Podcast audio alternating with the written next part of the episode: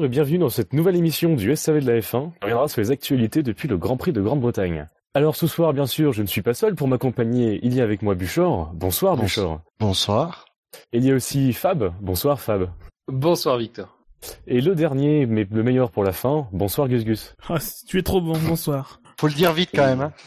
Faut le dire vite, on peut pas encore me dire ta gueule, donc je j'y vais, je balance, euh, je balance tout. Merci Comment de votre allez-vous, support, messieurs? sympa. Mais de rien. Comment allez-vous depuis ce Grand Prix de Grande-Bretagne Je me suis pas encore tout à fait remis. Tes mains tremblent encore, tu te dis. euh, Ouais, ah ouais, c'était un, un si beau Grand Prix, ça, ça laisse des traces.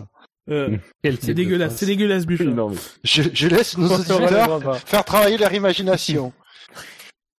Eh bien, messieurs, euh, quoi de mieux que de commencer par un petit jeu pour, pour cette émission? Alors, euh, donc pour ce petit jeu, euh, il y a eu le conseil mondial de, il y a eu un conseil mondial de la, de la FIA récemment. J'anticipe un peu mon conducteur, mais c'est pour introduire mon petit jeu. Et la saison 2016 de Formule 1 devrait comporter 21 grands prix, soit le plus grand nombre de grands prix qu'on ait vu dans une saison. Mais la question que je vous posais, en quelle saison en a-t-elle compté le moins? C'est donc un panaché de trois réponses, pas un panaché de bière, mais un bien un panaché de trois réponses. Et vous devrez me dire laquelle vous, laquelle ou lesquelles, attention, vous semble euh, être la bonne ou les bonnes réponses. Pas j'ai avoir les bières 1950. quand même. Qu'est-ce qu'il y a? Oui, on, on On peut pas avoir les bières quand même. bien Les bières fraîches, Ah bah, je, ah, je, je te... je- Ce n'est pas fourni dans mon contrat. Merde. On renégoci- on renégociera mon contrat de travail. Ah, Alors, donc, ah, Mais qui fait signer des contrats dans cette équipe? Bah, euh, je, je, je ne sais pas, mais bien le Oh, T'as voir. vu, je crois, quelqu'un t'a... Alors, Alors, un responsable juridique euh, ici. euh. Eh, ça dépend, comme à la pelote, toujours... On a déjà perdu Omar Sharif. euh, non. Non, non, Omar.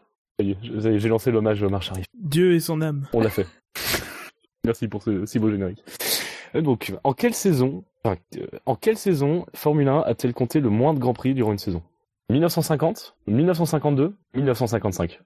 Et puis, euh, ouais, allez, on, on va pas dire d'ordre, euh, on va faire comme euh, comme à la foire d'empoigne. Le premier qui répond, euh, les trois les trois réponses, et je, je vous dis si, si c'était bon ou pas. Je dirais 52. Oui, aussi. Vous dites 52 Il y a, d'autres questions derrière ou c'est juste une question? Non, non, non, il y, a- il y a plusieurs questions, on fera des points, et celui qui aura le plus de points aura... euh, Ah d'accord, oui. Donc c'est des questions en rapport avec ces saisons. Euh, moi, je dirais, euh, je dirais les trois, moi. Je sais pas pourquoi. Je pense qu'il y a sept ou huit, il y a, y a sept ou huit grands prix et qu'il doit y avoir plusieurs saisons où, euh, où ça, qu'il y a égalité, quoi. Et mais presque, il y a eu le moins de Grands Prix en 1950 et 1955. Mais justement, je vais vous faire deviner le nombre de Grands Prix qu'il y avait alors. Donc c'est une mauvaise réponse pour vous trois. Si ça peut vous mettre sur un point d'égalité pour commencer, euh, C'est les gens qui nous traitent de merde, c'est sympa. oui. C'est. Ah, mais je commence par la l'ambiance de merde, tu vois, histoire de se remettre dans le bain. euh. Donc alors, combien de Grands Prix y avait-il alors? 6, 7 ou 8 Je crois que c'était sept. Oui, je dirais ça aussi. C'est ce que j'aurais dit aussi. Il doit y avoir la- l'Allemagne, l'Italie, euh, Indianapolis, Monaco, Ne- la Suisse. Ne, ne, ne, ne me court-circuite pas, ne me court-circuite pas. Ah, bah, euh, Il y avait en effet bien, il y avait en effet bien 7 grands prix. Donc c'est le minimum qu'on a atteint lors de la saison 1950 et 1955. Et justement, donc bon, vous aimez bien l'égalité, j'ai l'impression ce soir, on reste encore sur un peu d'égalité, ça vous fait un point à chacun. Ah non, j'étais plus rapide. tu- Euh, oui, euh, ouais. Oh. euh, Ah non, arrêtez. Les règles, les Bon, règles de ce jeu m'ont quelles pas sont l'air les très règles claires. Les règles sont très Mais non, mais pour moi, c'était, pour moi, c'était, vous, vous répondiez chacun, euh, puis si vous avez une bonne réponse, j'attribue un point, euh, on se la fait à la cool, quoi, ce truc. euh. Ouais, l'école des fans. Oh, ce compétiteur de Gus Gus, il veut tout gagner. Mais non, mais justement, pour faire plaisir à Gus Gus, il y a une question qui parle bien sûr de pays. Je vais citer une liste de trois pays, et parmi ces pays, lequel ne faisait pas partie du championnat du monde en 1955, lorsqu'il y avait justement sept grands prix. Les Pays-Bas, l'Argentine ou l'Allemagne? Ah, je crois que c'est les Pays-Bas. Pays-Bas, je pense. Mhm. Et toi, Bouchard, tu... Dire l'Allemagne pour faire plaisir à Gus Gus. Eh bien, messieurs, je, vais dire que c'est Bouchard qui a raison. Effectivement, il n'y avait pas de Grand Prix d'Allemagne déjà en 1955. Ah bon? Bravo, Bouchard. Il était ben, où, pour le Grand l'instant, Prix des donc- Pays-Bas? Et je n'ai pas, je n'ai pas regardé le circuit, mais il y avait un Grand Prix des Pays-Bas. Je, je peux sans doute te le retrouver euh, Oh instantanément. là là, pendant c'est bossé à moitié en plus, putain. Mais non, mais j'ai pris, j'ai j'ai pris de quoi euh, Non mais de nous laisserons les auditeurs juger de la qualité du jeu qui, qui, nous, qui nous est proposé, des, des règles euh, à la floue qui, qui nous sont euh, jetées en pâture comme, comme de la viande à des lions en cage. euh. Des Mais lions en cage. euh, C'était la Zandvoort. Victor, Victor, euh, prend exemple sur l'IFIA, il, il fait les règles au fur et à mesure. Et je voilà, te dis bah, pas, la, je te dis pas la complexité du truc à la fin du jeu. Alors là justement, non je rigole, on va on va rester sur un, un truc simple. Donc ça fait de donc euh, deux points pour Bouchard qui mène la danse un, un, un point devant ses, ses lions de compétiteurs. Ouais, c'est comme si LDR arrivait en finale d'un quiz quoi. Enfin, ça serait. Oui, genre, le truc qui arrive jamais quoi. Ah, ça suffit. Non mais faut rajouter un peu de piquant, c'est- pas drôle sinon. ouais. Euh, justement, j'ai parlé des saisons 1950 et 1955 et euh, combien de pilotes ayant marqué des points en 1950 étaient toujours présents en 1955 Alors je vous offre un choix de réponse entre 2, 3 ou 5. J'aurais dit deux. Ah, Je dis plutôt 5. Euh, Et toi, 2, Fab 3 ou 5 On peut prendre deux réponses? Non non, il y a- il y a- c'est un nombre fixe. Attends, est-ce que je peux avoir juste un moment de réflexion Non. Ah, ah, l'appel à Ah bah si. Alors, pendant ce Euh, moment de deux, réflexion, nous nous ou incluons ce petit jingle. Hmm. Non mais parce que je me dis, 2 c'est peu quand même. euh, Et 5 c'est beaucoup. Euh, Bravo Fab. Euh, non, bah non, je me dis 5 c'est pas mal, mais ils étaient pas non plus 200 quoi. Moi j'ai envie de dire 3. Eh bien, j'ai encore envie de dire la question précédente, c'est l'originalité qui paye. Il y avait effectivement trois pilotes qui ont participé à la saison 1950, qui a marqué des points en 1950, qui étaient toujours là en 1955. Donc il y avait Farina, Fangio et un un peu plus inconnu au bataillon, euh, Bettenhausen. C'était un américain apparemment. euh, Ah oui, connu. oui, mais d'accord. Euh, sans mais doute oui. un participant à l'Indy 500, oui. Oui, Sans doute, oui. L'histoire et la préparation de ce jeu ne le dit pas. c'est bien dommage. Eh ben, je laisserai, comme euh, je laisserai aux auditeurs le soin d'aller creuser ou de me jeter des pierres. Oui, c'est ça. Libre à vous. c'est une porte ouverte vers la connaissance. L'appel n'est pas incluse. Non, l'appel n'est pas inclus. Mais bon, ça, j'ai déjà creusé ma propre tombe euh, plus tôt dans l'année. euh, ça devrait aller. Du donc, côté la de la dernière Hollande question- en plus, du coup la, la boucle est bouclée. Enfin, c'est- Oui, des Pays-Bas, justement, euh, pas loin de Zandvoort. euh, Oui, pardon, les Pays-Bas. Oui, je, je, je, je, corrige. Donc, la dernière question, celle qui pourra sans doute vous mettre tous les trois à égalité. Et dans ce cas-là, euh, Dieu sait comment je vais faire pour attribuer un tailleul à quelqu'un. Attends, ou bien c'est- c'est départager. Ben, qui- qui qui est en retard? Pour faire une- Euh, Organisons-nous pour qu'il y ait égalité du coup. Je ne sais pas. Ah oui, d'accord, je vais te... Je... Non, non, non, non, non, non, non. Je crois que ça pourrait être marrant. On va dire que c'est égalité, c'est moi qui ai ta gueule. Hop, règle, règle, règle à la FIA. Alors, euh, euh, ok, mais c'est tentant tout d'un coup. Cinquième et dernière question. Quelle marque de moteur engagée en 1950 était toujours engagée en 1955 Sachant qu'à marque de moteur, j'ajouterais un astérix un peu euh, inconnu au bataillon. Alors, je Au vous pluri- propose un au choix pluriel, entre... du coup. hein. Euh... Non, non, c'est un choix... euh, Il y a qu'une réponse possible, Par- quoi. parmi les trois, il y en a une qui était euh, d'accord. Il y a une qui a vraiment qui était là qui, qui était là de 1950 jusqu'à 1955. Oui, genre Ferrari quoi. Enfin, c'est- Oui, non, j'ai tapé dans un peu plus original euh, pour euh, trouver parce que Ferrari ça aurait été trop simple. Je vous propose un choix, donc il y a deux mauvaises réponses et une bonne réponse sur un total de trois réponses. Voilà, je- je- Merci, on sait encore Merci. faire de plus un. Merci de la précision.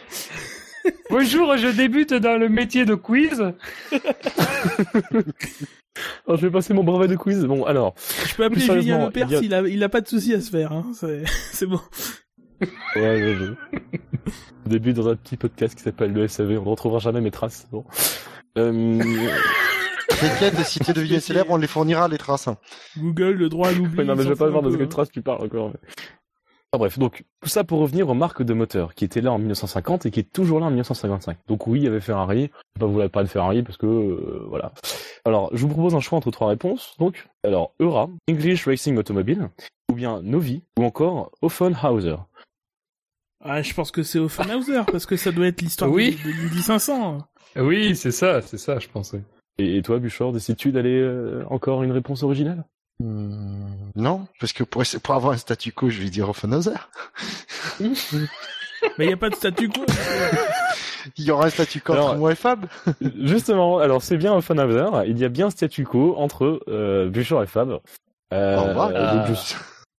Non. Comment non, vous Le truc c'est le gagnant a le a- peut attribuer le gage. Arrête, ah, ne, ne, ne changeons pas les règles.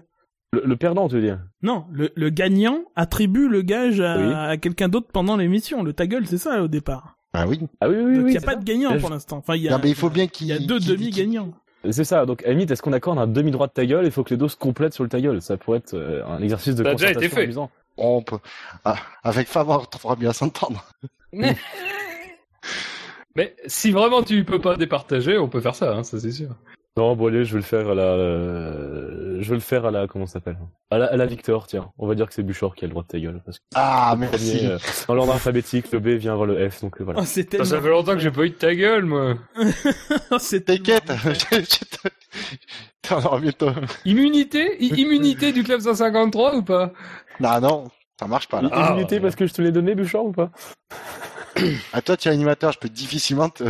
Moi, Bouchard, tu sais, tu fais ce que tu veux. De toute façon, t'es- tu resteras mon ami. Et, euh, euh, et voilà. Euh, Je joue la carte de l'amitié. C'est pas mal, c'est pas mal, c'est une bonne carte. Et donc, messieurs, euh, je pense qu'on n'est pas venu pour discuter euh, du droit de ta gueule en long, en large, en travers. Nous sommes venus Ouais. pour parler on peut le Ah faire. bon? D'un sujet grave. il, il y a eu des actualités en Formule 1 cette semaine. C'est grave. Euh, non, on va revenir euh, pour commencer un peu cette émission. On peut revenir un peu sur la sur la rumeur Aston Martin et Red Bull. Durant le Grand Prix d'Angleterre, on a eu un, début de rumeur euh, liant Red Bull et un constructeur qui n'est pas Volkswagen pour une fois. Donc c'est vrai que ça apporte un peu de ça apporte un peu de changement. Oui, non, non, bah nouveauté, ouais. Euh, rumeur de rachat au sponsoring de Red Bull par Aston Martin avec une fourniture de bloc Mercedes. Euh, bon, euh, donc là, c'est la, rumeur s'est vraiment lancée euh, pendant le Grand Prix. Euh, Red Bull a déclaré vouloir aller au bout de son contrat avec Renault, donc jusqu'à la fin de la saison 2016. Mercedes a d'abord dit euh, ouais, non, on n'est pas très chaud pour donner des moteurs. Puis a dit un peu l'inverse après. Et en fait, en, en fouillant un peu, on s'est rendu compte qu'il y avait un projet de, voiture de, course, donc automobile de, de route, entre Newey et donc le département Red Bull Technology et Aston Martin. Moi, je pense que la rumeur est partie de là. Oui. Euh, je sais pas si vous êtes croyez à un retour d'Aston Martin, enfin même un, un début d'Aston Martin en Formule 1. euh, non. Rumeur, c'est peut-être, c'est, un- enfin, c'est un peu faible, moi, je trouve. Euh, il faut quand même préciser que ça part de, de- d'autosport, donc c'est quand même pas n'importe qui qui, qui publie ça dans, dans, dans, dans ses colonnes. C'est des gens euh, Mhm. sérieux, même si, euh, bon, ça a changé, euh, ça a beaucoup tourné euh, pendant l'hiver euh, à cause de, de la concurrence de, d'autres sites qui ont, qui ont pris les meilleurs éléments, grosso modo. Mais, mais malgré tout, voilà, c'est une grosse publication qui publie cette information le lendemain d'un, d'un Grand Prix, si je ne m'abuse. Euh, ou alors c'était, je sais pas si c'était le samedi ou le lundi, mais je sais que c'est tombé pendant un after. Euh, Le samedi. Euh, Oui, voilà, c'était le samedi. C'était le samedi, mais euh... bon, bon, moi, euh, rumeur, euh, je vois, vois plus loin que ça, quoi. Enfin, euh, c'est, c'est une publication sérieuse qui, qui, qui, qui publie ça. Oui, Surtout peut-être- que, surtout que c'était plutôt visiblement, c'est pas tant le fait que Newway ait collaboré, enfin, soit en passe de collaborer avec Aston Martin pour une voiture de, pour une routière, c'est à mon avis plutôt que Aston Martin est lié à plusieurs écuries de Formule 1 et que la piste peut-être la plus euh, crédible, euh, bah, bah, en raison de ce qui se passe euh, avec Renault, ça serait la piste Red Bull. Bah, apparemment, ils ont prospecté du côté, euh, je crois, de Lotus, enfin, du côté des équipes motorisées par Mercedes déjà. Euh, Alors or, justement, Mercedes, le patron d'Aston Martin était présent à Silverstone en tant qu'invité de Force India. Euh, était présent, voilà, grâce à ça. Et le, le patron d'Aston Oui, d'ailleurs, Martin euh, était aussi euh, travaillé avant chez Infinity et apparemment a pas participé activement au fait qu'il y a un partenariat entre Red Bull et, et Infinity, donc il connaît les lieux. Euh, ouais, c'est ça. Et on, on- Autosport justifie d'autant plus le, le, le- deal que euh, que Daimler détient 5% d'A- d'Aston Martin. Bon après on, on sait tous que tout le monde appartient maintenant un petit peu à tout le monde puisque euh, même euh, Ouais, Daimler détient mais Daimler détient aussi 5% de Renault donc euh, donc euh, parce qu'il y a un partenariat autour de moteurs diesel euh, Oui. entre Mercedes et, euh, et et Renault autour des Smart aussi Euh, donc voilà enfin tout le monde est un peu connecté dans dans le dans la grande famille du euh, de l'automobile mondiale. Red Bull tape sur Renault, il tape un peu indirectement sur Daimler. C'est intéressant. oui C'est une stratégie, là qui creuse en fait dans ce domaine-là depuis le début de la saison. ça marche bien. Mais euh, ouais, le truc, comme le dit Gus, c'est quand même, c'est pas n'importe quelle publication qui à la base euh, euh, en a parlé. Euh, donc c'est vrai que rumeur, c'est un peu léger. J'ai toujours tendance à dire qu'il n'y a pas de fumée sans feu.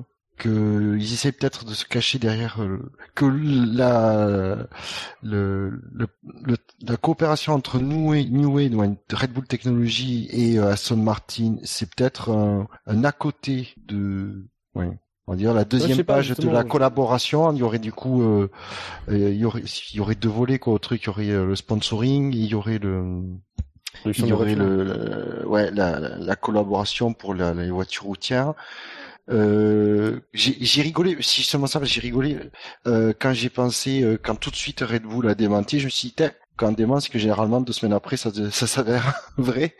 Euh, voilà, je suis, je dis, ça peut être une simple rumeur. D'un côté, il y a des éléments qui font dire qu'il y a peut-être vraiment quelque chose derrière, mais que c'est pas, ils sont, c'est pas prêt à être officialisé. Tout. Je, là, je suis vraiment à 50-50 sur le sujet, mais euh, pourquoi pas. Ah, et on en parlait d'ailleurs, et on en, d'ailleurs j'en parlais d'ailleurs quand on parlait de, après la sortie de Matesic notamment que ben, le torchon avait complètement cramé entre Red Bull et Renault et que Renault peut si, ouais, si, le contrat était rompu entre pour la fourniture moteur entre entre Red Bull et Renault, euh, ben, Renault pouvait très bien repartir avec le, le, le sponsoring d'Infinity. Donc il faudrait que Red Bull trouve euh, quelque chose pour remplacer. Bah après, c'est ça un peu qui, est, euh, qui pose question, c'est euh, la, la, forme que prendrait une telle collaboration. Euh, euh, parce que quand tu, quand on lit les, les, les déclarations du, du patron de d'Aston Martin, lui il dit non non mais vous savez ça paraît c'est très improbable, on n'a pas les ressources pour pour nous engager en Formule 1. mais en même temps j'ai envie de dire si c'est juste un si c'est juste à coller son nom à la marque, c'est pas non plus une, une collaboration qui va demander un partenariat technique poussé, euh, puisque mhm. bah, l'essentiel du travail, ce serait évidemment du côté du bloc moteur et ce serait forcément du côté de Mercedes. Euh, donc là aussi, il y a un petit peu un petit jeu de euh, avec, comme disait Bucher, le fait que ça a été démenti assez rapidement. Bon après, Horner avait l'air relativement agacé par toutes ces rumeurs. Alors est-ce que est-ce que c'est parce que c'est sorti un peu trop tôt qu'il n'y a pas forcément beaucoup de choses qu'on va avancer sur ce dossier, ou est-ce que c'est parce que simplement c'est pas une rumeur aussi euh, importante que qu'elle en a l'air. Euh, mais en tout cas, voilà, il y a un petit jeu de dupe sur la face, sur la manière dont ça pourrait s'opérer, euh, sur ce que ce serait concrètement. Ouais, c'est ça, c'est ça, exactement. Sachant que ça paraît compliqué de rebadger un moteur avec les règlements actuels. je pense que c'est complètement hors de question. si Red Bull doit avoir un moteur Mercedes, ils auront un moteur Mercedes et pas un moteur Aston Martin parce que ce serait contourner les, règlements actuels qui veulent que voilà motoriste homologue un seul et même moteur euh, voilà ils vont pas même si c'est le même ils vont pas l'appeler Aston Martin quoi. Enfin c'est ce sera comme, comme comme ça se passe aujourd'hui euh, avec euh, Red Bull et Infinity ce sera euh, euh l'écurie Aston Martin Racing Aston Martin Red Bull Racing qui engagera des des Red Bull Racing Mercedes voilà. Oui mais moi c'est comme ça que j'avais compris hein que c'est juste un deal en fait. Euh, il y a fourniture moteur d'un côté par Mercedes, mais euh, sponsoring par Aston Martin de l'autre. Oui, mais beaucoup un, un, package lié. Beaucoup de médias titrent de façon où, on pourrait croire, et d'ailleurs Aston Martin aussi, visiblement d'après leur, leur, leur déclaration, où on pourrait croire c'est vraiment Aston Martin qui débarque comme ils débarquent, comme ils ont débarqué au Mans il y a quelques il y a quelques années en GT. Et pas qu'en GT d'ailleurs, ils ont été fournisseurs de moteurs euh, en, en LMP1 aussi. Un petit projet Ils ont eu l'écurie euh, aussi.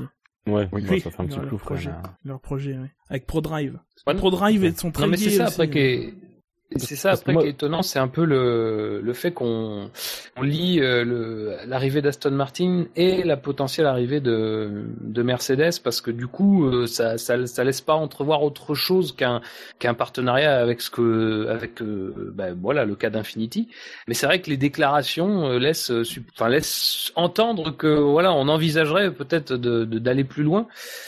Bon, moi je pense que surtout on essaie d'éteindre euh, d'éteindre un peu la rumeur. Euh, alors pourquoi Est-ce qu'elle existe euh, réellement? Ou est-ce que justement elle est tellement bien avancée que on voudrait un peu passer sous silence enfin, en tout cas, ne pas mettre en lumière ces négociations, je sais pas, mais c'est vrai que c'est étonnant un peu comme comme communication autour de ça. Est vraiment apparu d'un coup, quoi. On n'a pas eu sur les dernières années plusieurs plusieurs rumeurs Aston Martin comme ce qu'on a avec Volkswagen. Et du coup, ça ferait un peu place à un jeu de chaise musicale si jamais euh, ça se mettait en place et Chrono décide d'investir dans une autre écurie, ce serait plutôt mais aussi bon signe. la Formule 1 d'avoir ce genre de marque euh, impliquée. Enfin, je sais pas ce que vous en pensez. euh. Je trouve que ça aurait de la gueule qu'un partenariat comme ça. Je sais pas si ça se ferait, mais euh, Ouais, je sais pas, euh, pourquoi ça aurait plus de gueule qu'Infinity? Non, mais c'est toujours sympa. Aston Martin, ça pas. Enfin, enfin, c'est vraiment du point de vue euh, sans chercher, sans les creuser quoi. Aston Martin, tu penses tout ce qui est tout. Parle-t-on beaucoup d'Infinity aujourd'hui Je ne suis pas sûr. Ouais, c'est juste un logo Infinity, sur une voiture. vraiment- Hein, enfin, et Aston Martin, ce, ce sera pareil. Ça, c'est, ils auront, Oui. ils auront juste le beau rôle en, Oui, il y aurait en- genre comme Aston. en ouvrant ouais. le carnet de chèques et en faisant une signature. Mais euh, par, à part ça, ils seront pas là.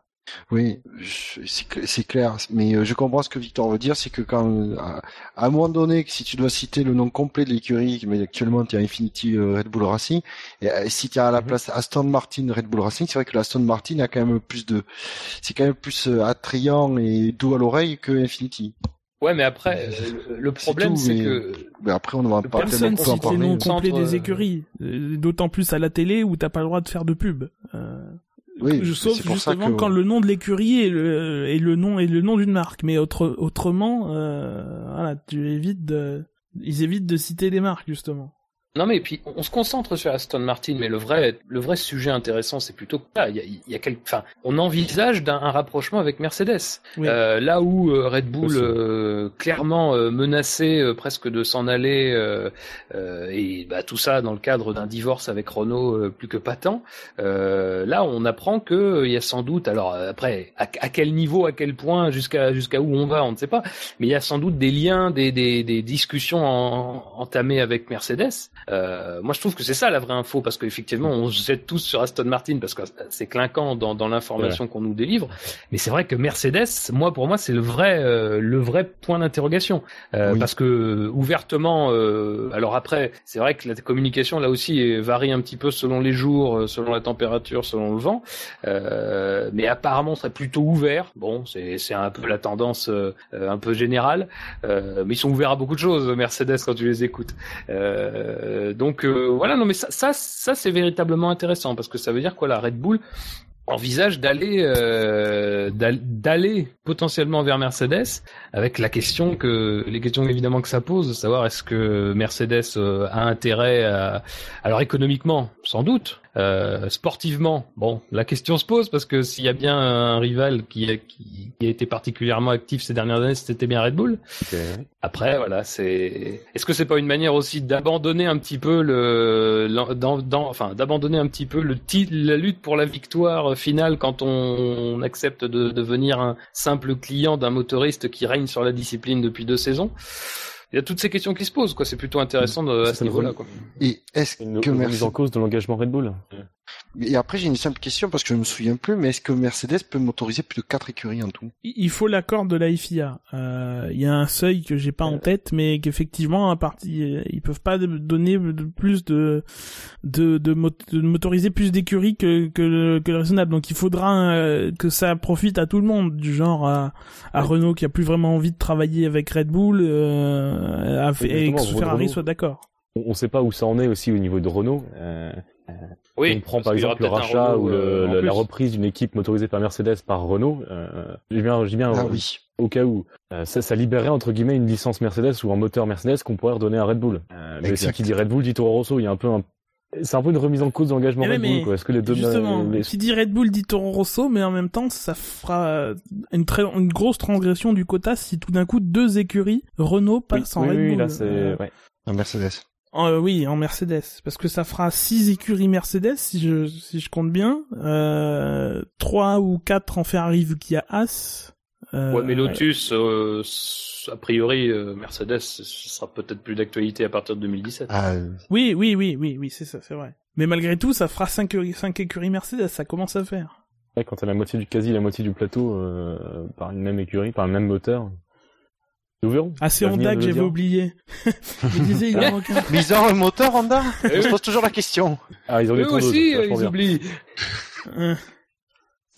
Donc, messieurs, d'autres, euh, vous voulez rajouter des choses, rajouter un peu de Red Bull dans votre vin, je, ne- je ne sais pas. C'est dégueulasse. Ouais, c'est clair. Sacrilège. Mais donc sinon passons, euh, passons à quelque chose que j'ai ouvert pour introduire mon jeu. Euh, Il y a eu un conseil mondial de la FIA euh, ce vendredi euh, 10 juillet dernier, euh, donc à Mexico. J'imagine en, ouverture un peu du Grand Prix du Mexique quelques mois à l'avance.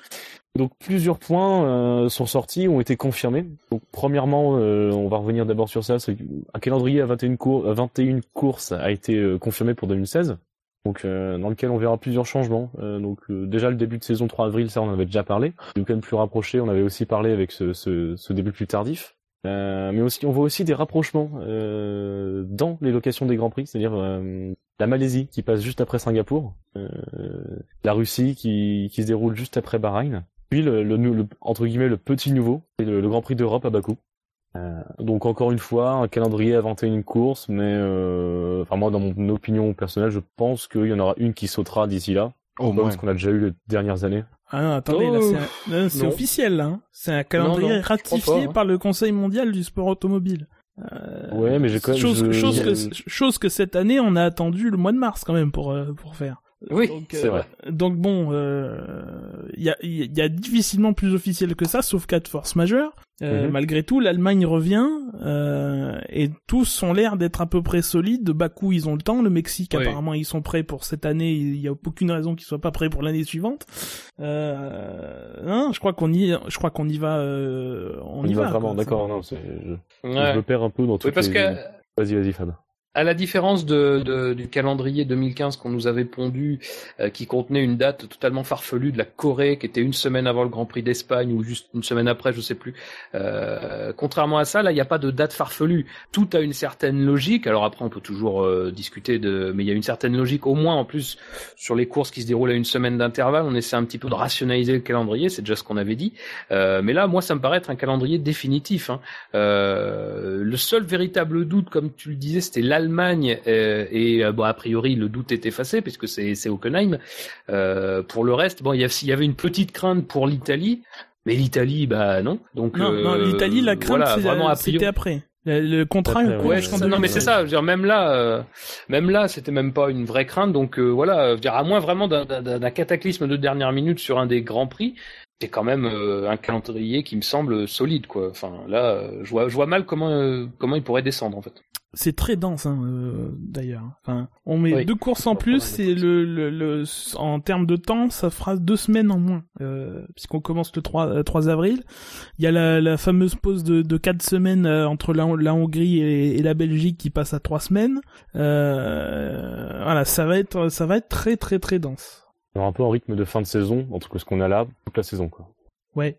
Donc nous les fans on se réjouit. Oui, on quasi tous les week-ends. Oui. Et, et, et le SAV de la F1 recrute. déjà, non mais, bah, par contre, là où on se réjouit au SAV de la F1, c'est que les vacances vont être longues. Au moins, il y aura une vraie coupure cet hiver. Euh... Oui, oui, c'est sûr. Ah, quatre mois. pour plus de plaisir après, on s'y fera. Mais c'est ça.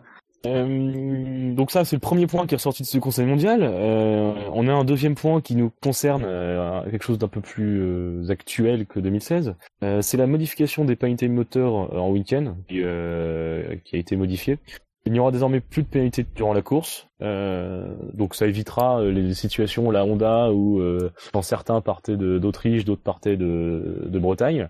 Euh, avec 25 non mais des pénalités à rallonge. Ah au moins ils sont éligibles au maillot jaune s'ils partent de Bretagne là en ce moment. Aussi. On salue Jackie d'ailleurs. Nous espérons que tu aies un peu de soleil. Jackie Durand?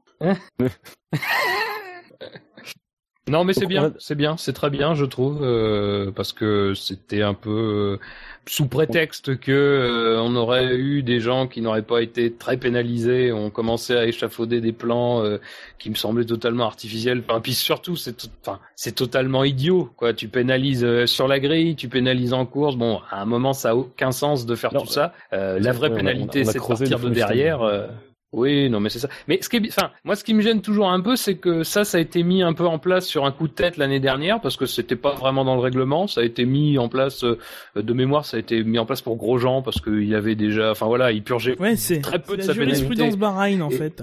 Ouais, c'est ça. Et, euh, franchement, ça a aucun, enfin, ça a aucun sens dans dans dans ce qu'on veut faire. C'est mettre plus bactère euh, des gens qui sont déjà en difficulté. Euh, moi, faut, enfin, la justification, c'était de dire oui, mais ceux qui partent déjà de loin sur la grille sont pas très pénalisés. Oui, mais enfin, déjà partir de loin sur la grille, ça veut dire déjà avoir une voiture qui est pas performante. Partir d'encore plus loin, c'est voilà, c'est, je pense que c'est déjà suffisant. On a fonctionné comme ça pendant euh, pendant 50 ans. Euh, je vois pas pourquoi tout d'un coup c'est devenu plus insupportable qu'avant. Euh, c'est pas voilà, c'est c'est ça reste une pénalité, ça reste quelque chose que les motoristes voudront éviter. Euh, donc euh, moi pour moi c'est pas euh, c'est pas réellement un problème quoi. Et inversement les les écuries qui ont les, les, voitures les plus performantes et qui sont en haut de grille, ben ça si elles doivent changer de moteur, ça ça favorise un peu les concurrents qui sont un peu à la traîne, donc ça ça induit un peu plus de, de compétition. moi ça moi je trouve ce nouveau système qui aurait jamais dû être ouais, je suis modifié, je trouve ça très bien parce que si voilà, si tu veux être devant, si tu veux gagner, tu veux être le meilleur, bah, il faut que tu sois rapide, mais il faut aussi que tu sois fiable. Tout. Justement, je, rajoute un petit point qui avait été ajouté euh, parce qu'il y a eu une modification donc des pénalités moteurs, mais euh, ils ont aussi rajouté un petit point de règlement euh, qui avait été mis officiel avec Honda au dernier, je crois, dernier week-end. C'est que tout, tout nouveau motoriste venant en Formule 1 a le droit à 5 moteurs, en lieu et place de 4 euh, pour leur première année. Oui, alors j'imagine que s'il y a plus de 20 courses, ce sera 6 au lieu de 5. Parce que quand il y a plus de 20 courses, il y a 5 moteurs euh, par défaut. Oui, donc là, plus un moteur en prochaine, plus, par exemple. Voilà. Donc si jamais certains veulent rejoindre la Formule 1, envoyez vos CV à la Formule 1, euh, à la FIA. Ça, Ils ont pas le courrier, mais c'est plutôt paradoxal parce que, enfin, euh, ils auront une limite plus haute de, de, dans, dans la tête, mais ça leur empêchera pas de passer par dessus. Enfin, ils feront pas trop trop gaffe à la fiabilité, mais euh, Honda, on l'a vu cette année, ils avaient quatre comme euh, comme euh, comme but, ça les a pas empêchés d'avoir torpillé les quatre en 8 ou 9 courses quoi. Donc, je pense que c'est ça non? Oui, bon, non mais oui, système un moteur en plus, je crois que c'est un système en, LMP1. Je crois que pour les nouveaux constructeurs, il y a ça aussi. Euh, Visiblement, il torpille pas, donc peut-être un, système dérivé, mais en Formule 1, on a vu quoi, que ça marchait pas euh, cette saison. Est-ce que tu veux nous parler du Mans, Victor? Eh Oui, oh est-ce que tu veux que je mette J'ai encore l'hymne allemand euh, là que je peux lancer, donc. Euh... non, non, non. non, non, non, non, non. je suis Premier avertissement, il y en aura pas un deuxième, Victor. Mais si tu le refais un coup pareil, c'est tu auras le. Ça marche, ça marche. Euh, donc sur la modification des pénalités, c'était le deuxième point, et on va terminer par le troisième point du Conseil mondial de la FIA, c'était euh, un rééquilibrage du barème d'obtention de la super licence. Il y avait eu des plaintes justement euh, de Renault, un petit championnat euh, pas connu qui s'appelle la Formule Formule Renault 3.5. D'ailleurs, il n'y a, pas que eux hein, d'ailleurs qui ont qui ont qui se sont plaints. Oui, le DTM s'est plaint. Justement, j'allais rajouter le DTM et le WTCC qui ont été rajoutés le karting aussi. Dans cette grille. le championnat du monde de karting a aussi des points maintenant, même si c'est pas beaucoup. Euh... Donc bon, ils sont tous allés à la soupe. Surtout le championnat de caisse à savon Red Bull aussi. Euh, a été pris en compte. Hein. Et si vous vous appelez Nelson Piquet Jr. et que vous avez déjà une super licence, vous avez déjà eu envie de passer une super licence, mais que vous êtes champion de Formule 1, vous en avez le droit à une autre gratuite. Euh. Ah non, parce que du coup, la super licence maintenant, elle va devenir euh, temporaire pendant trois ans. Euh, mais après trois ans, euh, ça, ça, fait partie du, du package maintenant. Après trois ans, ça sera plus valable. Donc il faut avoir fait de la Formule 1 ou avoir les, le, le nombre de points euh, voilà, demandés. Oui, mais parce que je, je, voulais accoucher sur le point que le champion de Formule 1 sera attribué une super licence de 3 ans. Oui. Il a toujours d'ailleurs euh, Piquet Junior sa, sa super licence? Non, Personne n'osait la déchirer? valable de toute façon. Non non, je pense qu'elle est plus valable après un certain temps euh, hors mais je, je parle même pas de temps, mais c'est après l'histoire euh, personne n'a déchiré sa super licence. Ah oui, euh, non, je crois pas. Non non, il a eu une, limité parce qu'il a capté. Ah Non mais qui est limité d'accord, mais non, non, tu bah, peux l'immunité, ça veut dire ce que tu veux dire. Personne n'a déchiré sa licence, du coup. c'est ça que je trouve un scandale à l'époque, c'est vrai. Enfin bref. Oui, on, parlait de la. de revenir en 2009. Ouais, des ah. points d'attribution pour la super licence. on parlait de la Formule Renault. Euh... Alors, ils sont pas exactement sur le même point que que d'autres championnats. Euh, notamment le GP2, toujours pas. Par contre, ils, ils ont repassé le premier de 30 à 35, mais ceux de derrière ont plus de points que d'autres championnats qui ont le champion qui est 40, qui est à 40.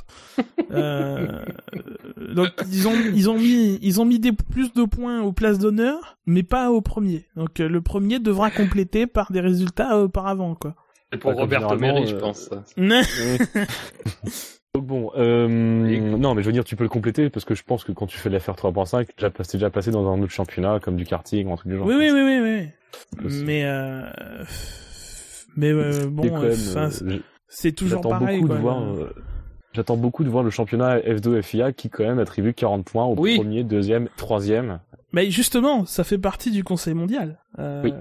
Le le le. Ont, pour l'instant, ils ont eu une offre du GP2 pour euh, organiser le, le, le, championnat F2. Donc a priori, c'est pour une fusion. Hein. Ils sont, sont pas non plus complètement fous. Euh, C'est-à-dire que la première année se débroulerait, se, se déboulerait, se déroulerait avec des, des monoplaces de GP2 et les, et les années suivantes avec de nouvelles monoplaces qui répondent donc euh, aux spécifications de la de la Formule 2. Je crois que c'est 600 chevaux et des brouettes, etc., etc. Pourquoi pas, ouais, euh, voir après ce que le scanner du GP3 qui était quand même euh, en, série du même truc. Là, on aura la F3, F3, F2, GP3, GP2. Enfin, bon, bref. Mais, mais en tout cas, euh, enfin, ça creusera encore plus le, le, le, le, trou entre la, la d'attribution de points entre la F2 et la et la et la 3.5, puisque la F2 elle attribuera automatiquement une super licence aux, aux trois premiers, euh, puisqu'ils auront 40 points d'emblée. Euh, le troisième aura le quatrième aura 30 points et c'est logiquement il aura accumulé des points avant, donc euh, lui aussi, donc enfin ça ce sera très biaisé vers la vers la vers la Formule 2 et j'espère sincèrement que la Formule 2 sera un championnat qui sera pas cher pour les pilotes parce que sinon on va vite se retrouver avec beaucoup de fils à papa avec des super licences et des pilotes talentueux qui se retrouveront sur le carreau parce que parce qu'ils n'auront pas réussi à, à se creuser euh, à, à se trouver une place en F2 c'est un peu dégueulasse de la part quand même de la FIA d'organiser son propre championnat étiqueté FIA et pour qu'obtenir la super licence FIA, hop, ils rajoutent des points, ils tartinent des points dans un barème fait par eux-mêmes. Mais le biais est pas du côté de la ah FIA. Le, biais c'est du côté de Bernie parce que le biais pour l'instant est du vers GP2 et GP3. Euh, quand tu regardes la F3, c'est euh, euh, à part le championnat d'Europe effectivement qui est aussi FIA, ouais. ouais. Si vous me rappelez dans quel championnat ils savent pas, ils, ils, savent, ouais, ils savent pas connu entre guillemets qu'il y a des gros crashs. La F3. La Formule 3, ouais. D'accord. Un certain Lance Troll qui remet le couvert assez régulièrement en plus. De nous, cela ne nous regarde pas. Ah, mais c'est un troll en plus. euh, donc voilà, messieurs, peut-être d'autres informations que je, je n'aurais pas notées du Conseil mondial de la FIA. Bah justement celles qui y sont pas, euh, même si on va en parler euh, dans dans les, les, prochaines minutes. Enfin c'est il mhm. y a y a absolument rien. On est en pleine période de de, de groupe stratégique puis commission F1 puis Conseil mondial et euh, mhm. tout ce qui est de 2016 euh, n'a accouché de rien pour l'instant.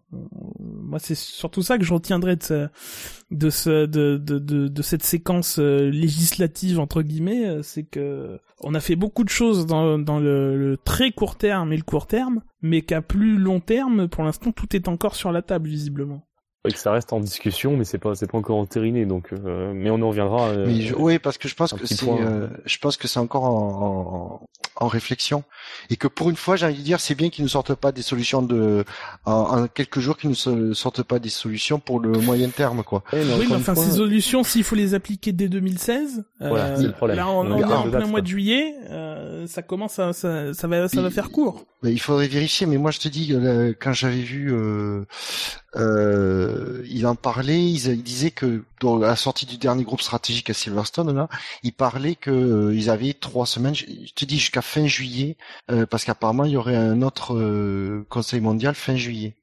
et c'est là qu'il et c'est là qu'il voterait pour le parce que justement il disait qu'il y avait quand même pas beaucoup de temps. Le prochain Conseil mondial est prévu le 30 septembre 2015. Ah ouais? Ah oui oui c'est écrit dans le, compte rendu de toute façon maintenant il le met à chaque fois. Donc peut-être qu'il y aura une réunion du groupe stratégique fin juillet, mais euh, ce sera pas ah, entériné avant avant septembre, quoi, avant début, quasiment début octobre. Directement les changements pour 2017. 2016, ça fera, oui, et puis c'est plus facile de faire des changements pour 2017 parce que t'as pas besoin d'unanimité. 2016, là, ça commence un peu à, à, à presser. Euh, euh, mais voilà. Mais justement, plutôt que de se presser et de parler de 2017, de 2016 et 2017, commençons déjà par parler de, des prochains Grands Prix, et donc euh, Grand Prix de Belgique. Euh, déjà, déjà, pour, nos amis belges qui nous écoutent. Euh, alors c'est aussi un communiqué FIA, euh, je, je, je c'est un communiqué FIA, euh, qui parlait de nouvelles procédures de départ en vigueur dès le Grand Prix de Belgique. donc des points comme le point d'embrayage qui ne pourra plus changer. Dès que la voiture euh, quittera son stand pour aller se mettre sur la grille, le point d'embrayage sera, sera réglé et ne pourra plus être modifié. Il y a aussi l'histoire que le système électronique était justement à trouver ce point d'embrayage sera désactivé pour donner plus, enfin pour remettre un peu les pilotes au cœur de la course et, et vraiment au cœur de la voiture. Et idem euh, concernant tout ce qui est tour de chauffe et course, euh, les, radios seront encore plus restrictives que maintenant. Il y avait déjà eu une tentative l'an dernier avant une marche en arrière. Euh, aucune information ne sera autorisée via, via la radio, excepté des informations bien sûr de sécurité ou de sportive. Ben, on, voit qu'on continue sur la, la, volonté de remettre le pilote au centre de la course. Qu'en pensez-vous euh... Euh, Moi, très sincèrement, le problème que j'ai avec ça, c'est que c'est un changement qui intervient en cours des saisons. Euh, quand on décide de, sur le principe de, de, de, donner un peu plus de responsabilité au pilote, en tout cas, euh, moi je considère que c'est surtout qu'on lui donne moins d'informations. C'est surtout ça le, le, le, le enfin l'intérêt de ces mesures-là. Moi, ce qui me gêne, c'est quoi là? On fait ça en cours de saison. On va faire ça pour la deuxième partie de saison. Euh, je trouve que c'est un changement des règles du jeu. Euh, alors même si en F1 on est habitué, même si c'est toujours euh, pareil, c'est toujours une réflexion à court terme dans l'immédiateté, ça se passe toujours de cette manière-là. Ça me gêne un peu que ça se ça se goupille comme ça. Sur le fond, bon, voilà, euh, sincèrement, oui, si ça peut aider à, si parce que l'idée derrière tout ça, c'est que les départs qui seraient gérés euh, uniquement par les pilotes seraient un peu plus, euh, un peu plus chaotiques entre guillemets, un peu plus aléatoires. c'est ça l'idée qui, est derrière. Donc bon, pourquoi pas après. Hein, on voit que les départs un peu, un peu aléatoires comme à Silverstone nous ont quand même pimenté la course. D'ailleurs, ça a été un argument des, des, des, des tenants d'une F1 avec moins de communication radio euh, pour nous dire regardez, regardez ce que ça fait quand les départs euh, sont euh, sont ratés. Bon, bref. mais voilà. Enfin, je, moi, ce qui me gêne, c'est vraiment cette tout ça là. Ça a mis en place à partir du Grand Prix de Belgique. Le Grand Prix de Belgique, c'est le début de la dernière ligne droite. Euh, bon, je sais pas, c'est c'est toujours étonnant. Mais sur le fond, oui, pourquoi pas.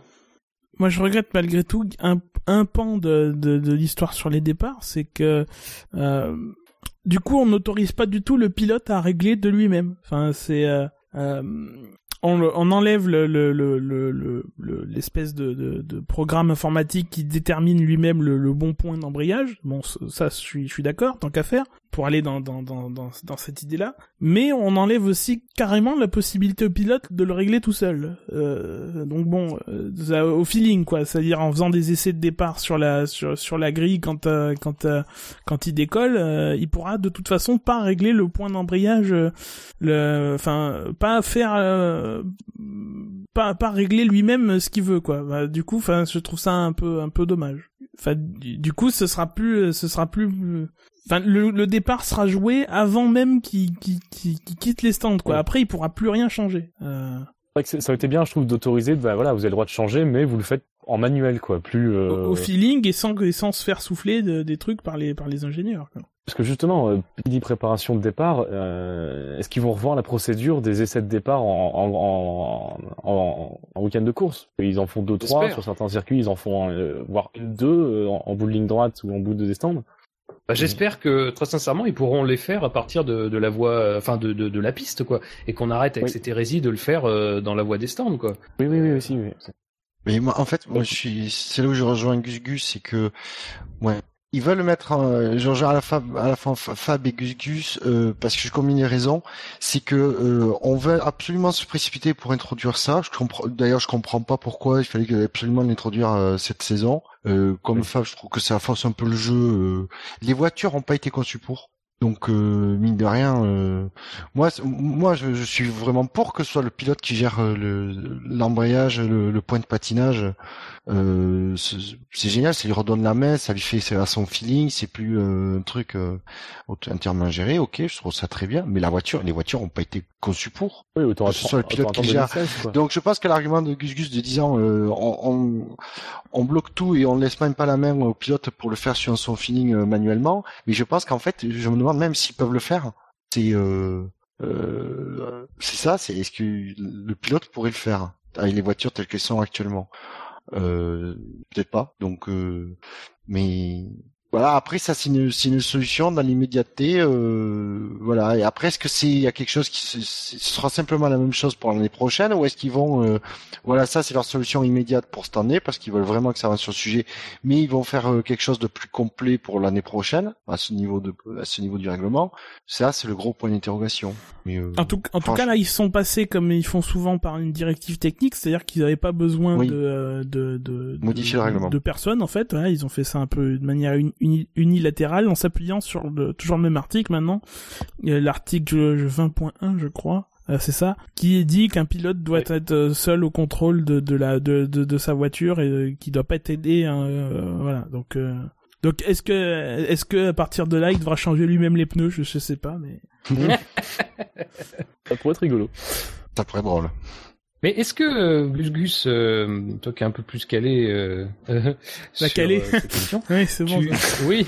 est-ce que y a, est-ce que justement il n'y a pas des risques qu'on voit des, des, des, des, pilotes calés carrément quoi, et que ça, ça présente une un danger potentiel cette cette bah, modification des procédures de départ? Il y a quand même des systèmes anti-calage, ceux-là ils sont pas ils sont pas supprimés hein, a priori d'après les infos les informations qu'on nous donne. maintenant moi je je crois que c'est dans une des dernières émissions, j'avais parlé de l'histoire des problèmes avec Mercedes, où, euh, où en, essai, lui, euh, Rosberg, avait réussi à reproduire le problème qu'avait eu Hamilton au départ en Autriche, mais que lui avait carrément calé la voiture. Donc euh, bon, le système anti-calage, il marche pas tout le temps.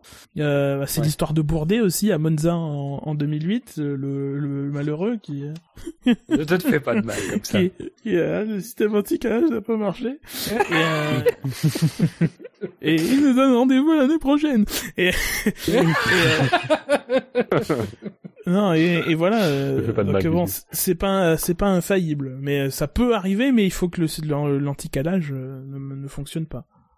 Je pense qu'on aura plus, mais du coup, je pense qu'on aura plus de euh, je pense pas quand même que les pilotes euh, calent parce que je pense qu'ils seront plus, ils vont prendre euh, pour éviter ça justement ils vont prendre plus de marge. Ils vont pencher plus, voilà, ils vont pencher plus sur le, le risque de patiner que de caler.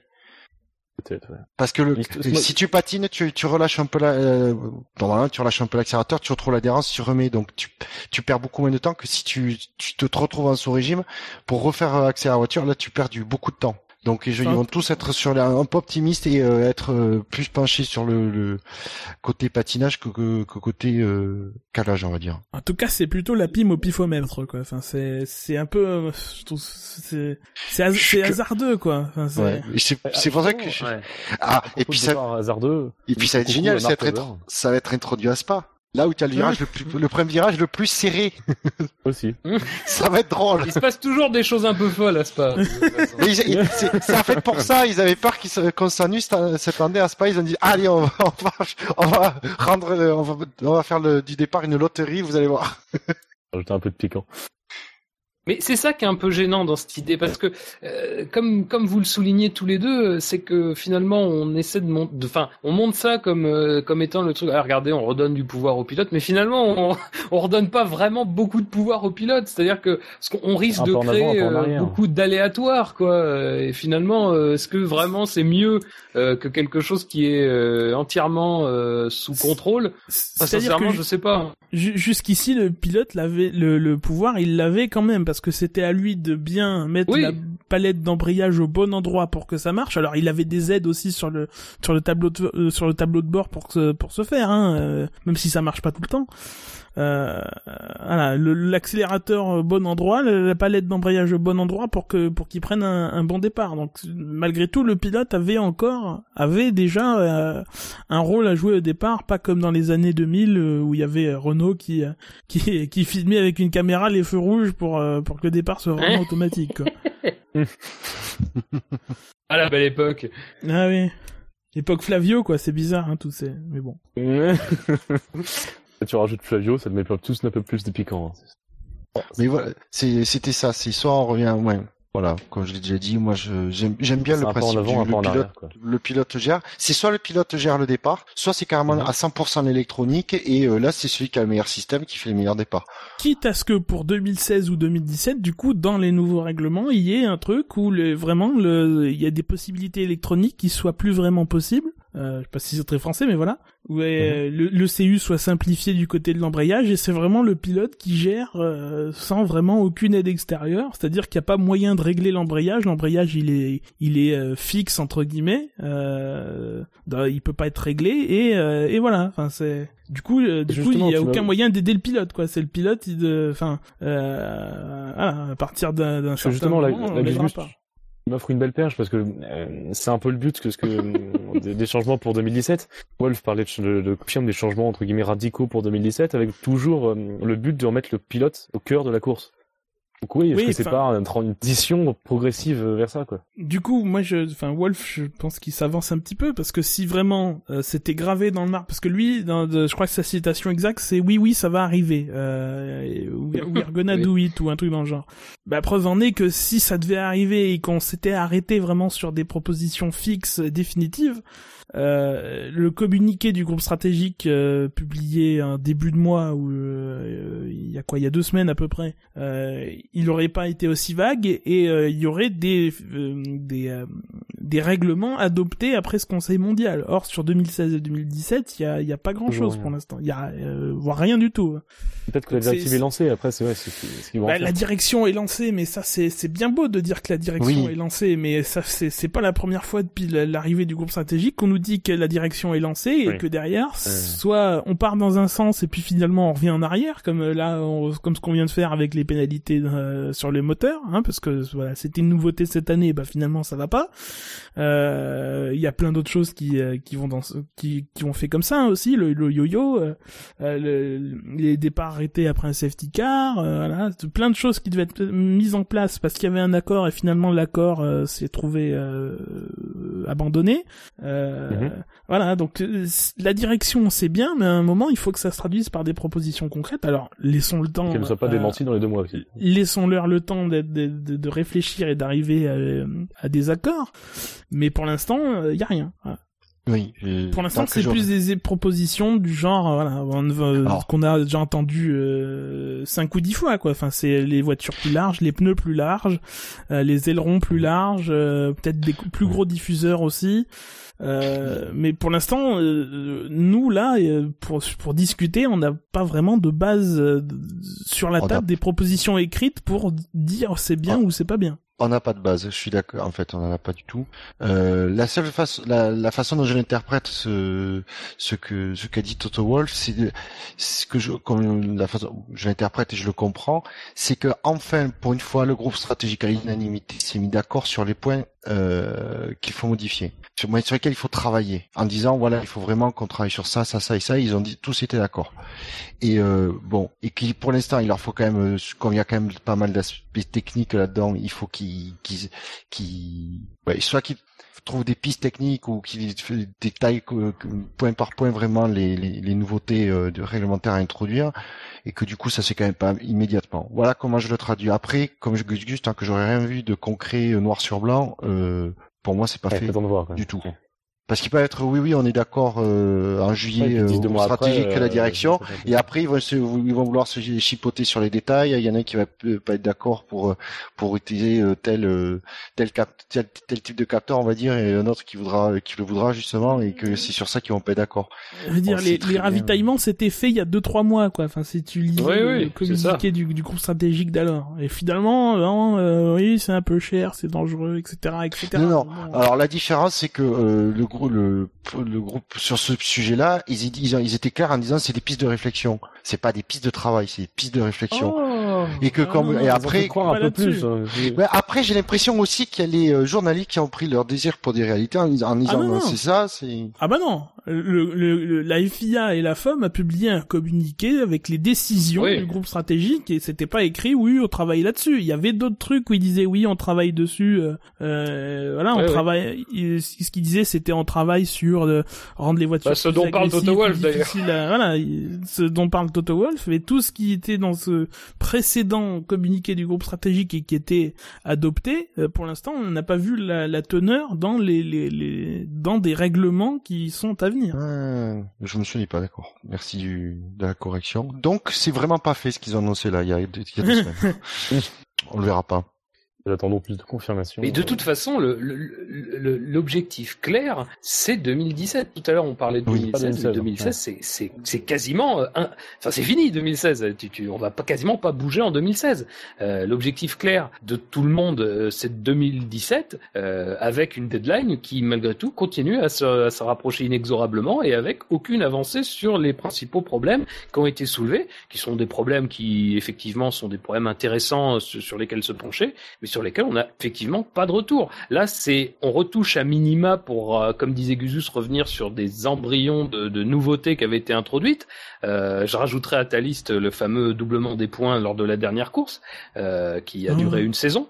Euh, voilà, donc euh, c'est ça, voilà, ça fait partie. Et encore, ça, c'est des trucs, c'est des changements pour revenir sur quelque chose. Quoi, c'est vraiment à moindre frais. J'ai presque envie de dire que c'est même pas des changements. C'est juste qu'on a eu une période d'essai de nouveautés, qu'on constate que ces nouveautés euh, ne sont pas, euh, en tout cas, sont pas bonnes, sont pas perçues comme bonnes, et hop, donc on les change sur les véritables problèmes, c'est-à-dire ce qui est euh, un petit peu enraciné, ce qui est un petit peu, comment dire, ankylosé en Formule 1.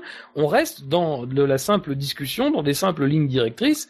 et pour l'instant, enfin, moi, très sincère sincèrement, quand tu lis Toto Wolf, il dit euh, c'est de la méthode Coué, quoi. C'est pas vraiment, il, il pense pas ce qu'il dit. Euh, enfin, en tout cas, s'il le pense, il y a rien d'autre, quoi. Parce qu'en plus, Toto Wolf est quand même quelqu'un qui, en général, a plutôt une certaine euh, sincérité, euh, une certaine franchise sur les choses qui avancent, qui avancent pas, être un peu plus en détail. Euh, là, il est quand même mhm. très très très très parcellaire, quoi. très très partiel, pardon, dans ses déclarations. Donc bon, je c'est un peu. Il faut se rappeler que la date butoir, alors je sais plus, c'est début d'année 2016 aussi. Hein. Euh, faudra se mettre d'accord à ce moment-là. C'est ça. Euh, et ça va arriver vite, surtout qu'on sera encore en, en, pré-saison. Il y aura peut-être d'autres préoccupations qui feront que. Euh, bon, c'est voilà. Puis il y a, ça avance vite quoi. Il y a diverses choses sur 2016 qui doivent avancer. Euh, on, vous avait parlé le, communiqué du groupe stratégique qui date de, euh, du 2 juillet. c'est il y a une dizaine de jours. Euh, il parlait de, de, de, de, faire plus de bruit avec les moteurs, avec des changements de sur le sur les, les échappements. Euh, ça, ça va quand même falloir que ça arrive vite pour que les écuries puissent puissent le, le prendre en compte. Alors que c'est pas euh, dans le communiqué qui a été publié, enfin dans, dans le, les, les, décisions du Conseil mondial. Il y a la fameuse liberté de choix des pneus Pirelli, ça encore on n'a pas de détails. Euh, le format des week-ends, là, là on est vraiment dans le flou dans, ce qui va arriver l'année prochaine sur les, les, les, les week-ends de course, euh, course sprint ou pas. Euh. Voilà, tout ça est sur le plan de l'idée et pas de, de, de, de, quelque chose de tangible, de trucs sur lesquels on peut discuter. Euh, voilà. De plus en plus, j'ai l'impression que le groupe stratégique ils veulent, en fait, quand ils balancent ces communiqués, ils font plus un sondage d'opinion que euh, des vraies réflexions. Ils voient s'ils ont des idées. Alors on va, aujourd'hui, on, a, on va mettre 7, 8, un peu comme on fait nos sondages à la con, là. On va des, des propositions, on en parle aux médias et on voit le retour un peu comment ça se passe. C'est, euh... Ouais, genre tu te mouilles pas trop, mais tu continues de réfléchir. Quoi. Je crois que c'est plus grave que ça. Moi, je crois surtout qu'ils balancent les idées qu'ils ont sans réfléchir à, à, l'après quoi. Ils se disent tous ah tiens ça ça c'est pas mal, on va le mettre dans le communiqué, on va potentiellement arriver à l'introduire et une fois que c'est introduit, tout le monde se rend compte qu'il n'y a pas eu de réflexion derrière. Ah ça c'est le cas des pénalités. Moi je, je, je pense que euh, c'est vrai qu'on utilise beaucoup en politique notamment c'est ce genre de petit euh, on balance une, une phrase, un lieutenant d'un homme politique euh, important balance une phrase, la réaction dans l'opinion suivant les sondages, suivant un petit peu les retours qu'on peut avoir parmi les médias, ben, donne une tendance sur euh, ce que la population pense de cette mesure ou pas, et après on décide d'aller peut-être un peu plus loin, de lancer des, des, réflexions un peu plus concrètes. Moi là, je pense que c'est pas du tout ça. Je pense que c'est surtout que ils, voilà, ils ont des idées, parce qu'il faut bien faire quelque chose au bout des réunions. Hein. Faut bien, mais ils ont pas de noter sur un papier. Euh... Mais voilà, mais c'est ça. Non, mais c'est ça le truc, c'est que je pense qu'ils ont pas de réflexion derrière ça. Ils ont une réflexion. Voilà, ils se disent, ouais, tiens, c'est intéressant, ouais, ça pourrait amener potentiellement, tac, tac, tac. Et puis finalement, fin de réunion, bon bah, qu'est-ce qu'on met sur le communiqué? On met ça les ravitaillements, les ravitaillements, ça a été, c'est comme les départs arrêtés. C'est ça. Ah ben mais oui, ben oui, c'est inquiétant. c'est sûr que c'est inquiétant. Mais c'est un petit peu le problème de, de ce groupe stratégique, c'est qu'à chaque fois ce qu'il en sort, c'est quand même en général soit inquiétant parce que on sent pas une grande réflexion derrière, surtout vis-à-vis des problématiques que tout le temps, toute l'année on nous rabâche, qui sont soi-disant des problèmes et qu'il faut régler absolument. Soit c'est des choses qu'on introduit et on se rend compte que l'introduction est pas bonne. Qu'est-ce qui reste des mesures qui ont été introduites euh, Qu'est-ce qui reste des mesures qui ont été introduites ces dernières années? Moi j'ai juste en tête les étincelles les numéros des pilotes. Euh, le reste, je pense pas que ce soit forcément quelque chose qui euh, émanait euh, directement du groupe stratégique en lui-même. Donc bon. Ouais. Et puis que des trucs, que des trucs qui que sur lesquels tu peux être tu peux être sûr que les, les écuries s'en fichent, donc elles sont d'accord quoi. Ça du moment que ça, ça menace pas à un moment donné un millième de performance sur la voiture, c'est bon, on peut le faire. Donc les numéros, les étincelles, c'est très bien. Ils vont pas chercher les vrais problèmes, quoi. Et c'est le problème. Mais c'est là où tu, c'est là, mais en fait, c'est ça le problème, c'est que pendant, alors est-ce que c'est vraiment le, en train de changer, mais pendant ces dernières années, le groupe stratégique, sur les, n'a jamais réussi à trouver, à se mettre d'accord sur une mesure, euh, pour une mesure importante. Jamais. Ils ont, ils ont, ils ont toujours réussi à s'entendre que sur les trucs qui, qui comptent pas. Et c'est ça. Alors apparemment que soi-disant c'est en train de changer, que Todd en a marre et qu'il a tapé les points sur la table. Et en tout cas, apparemment, Todd voudrait réduire les, le, le, coût de le, le coût des, enfin le, les budgets ou je sais pas quoi. Enfin, le coût des moteurs. Ça y est, il se, il, se réveille. Au milieu de son deuxième mandat, il se réveille. Bah, la réélection arrive, hein, c'est. Euh, ouais. ah. C'est dans un an et demi, donc euh, Pépère, ah, voilà. Et il est encore pas ça. Il, il manque Frank Underwood arrive. Ouais. J'ai garanti que le gros stratégique il marchera pas. Hein. Bon, bah, messieurs, si vous n'avez pas d'autre choses à rajouter, je pense qu'on a, vous avez bien creusé tout autour du sujet. Euh... On a creusé la tombe du groupe stratégique. Oui, oui, il creuse tout seul. Hein.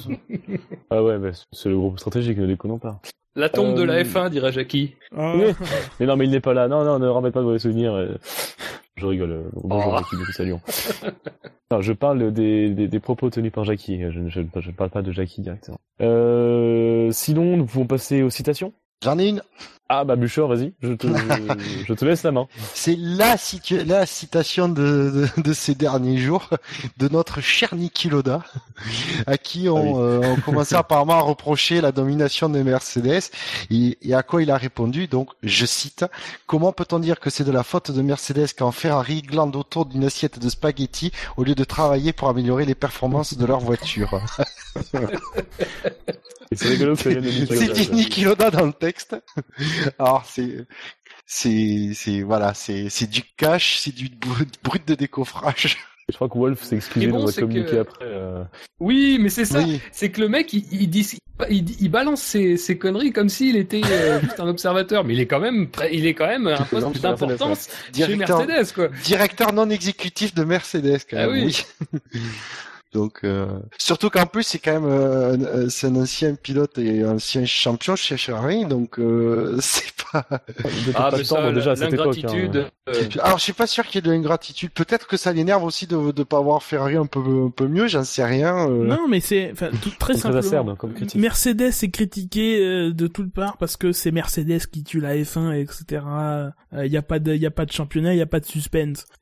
donc donc je, je comprends que chez Mercedes aussi, on, on, on, en, on en vienne aussi à rétablir la vérité qui fait que Mercedes, ils font leur boulot, euh, leur but c'est de gagner, ils font tout pour, ils font, font tout pour, ils y arrivent, à part une fois. Et, et, et foncièrement, il a raison. Enfin, que font les autres Où sont les autres oui, oui, oui. Enfin, voilà, faut, faut, faut, arrêter de critiquer Mercedes par qui gagne. Il faut critiquer les autres parce qu'ils oui, n'arrivent pas à gagner. De dire, Ferrari travaille aussi. Et peut-être qu'il n'y arrive, il n'y arrive pas, il travaille peut-être pas autant, mais il fait pas, il ne fait rien quoi. Sur la, forme, euh, sur la, forme, on est d'accord que. Mais, mais au moins le, message est le clair. fond qu'il y a derrière est, est, juste. où, sont, où est la concurrence? C'est la même chose. C'était la même chose sur Red Bull. Où était euh, où était McLaren? Où, était Ferrari? Là, c'est pareil. Où, est où est McLaren? Où est Ferrari? Où est Red Bull?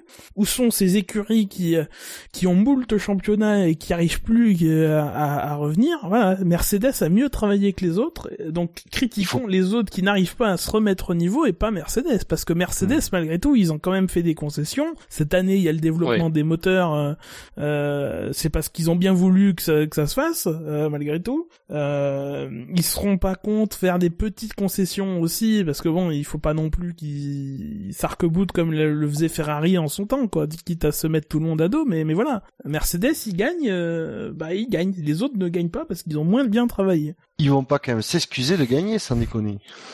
C'est pour ça. Mais c'est ça qui est. Euh, ah. non, mais, presque c'est ça.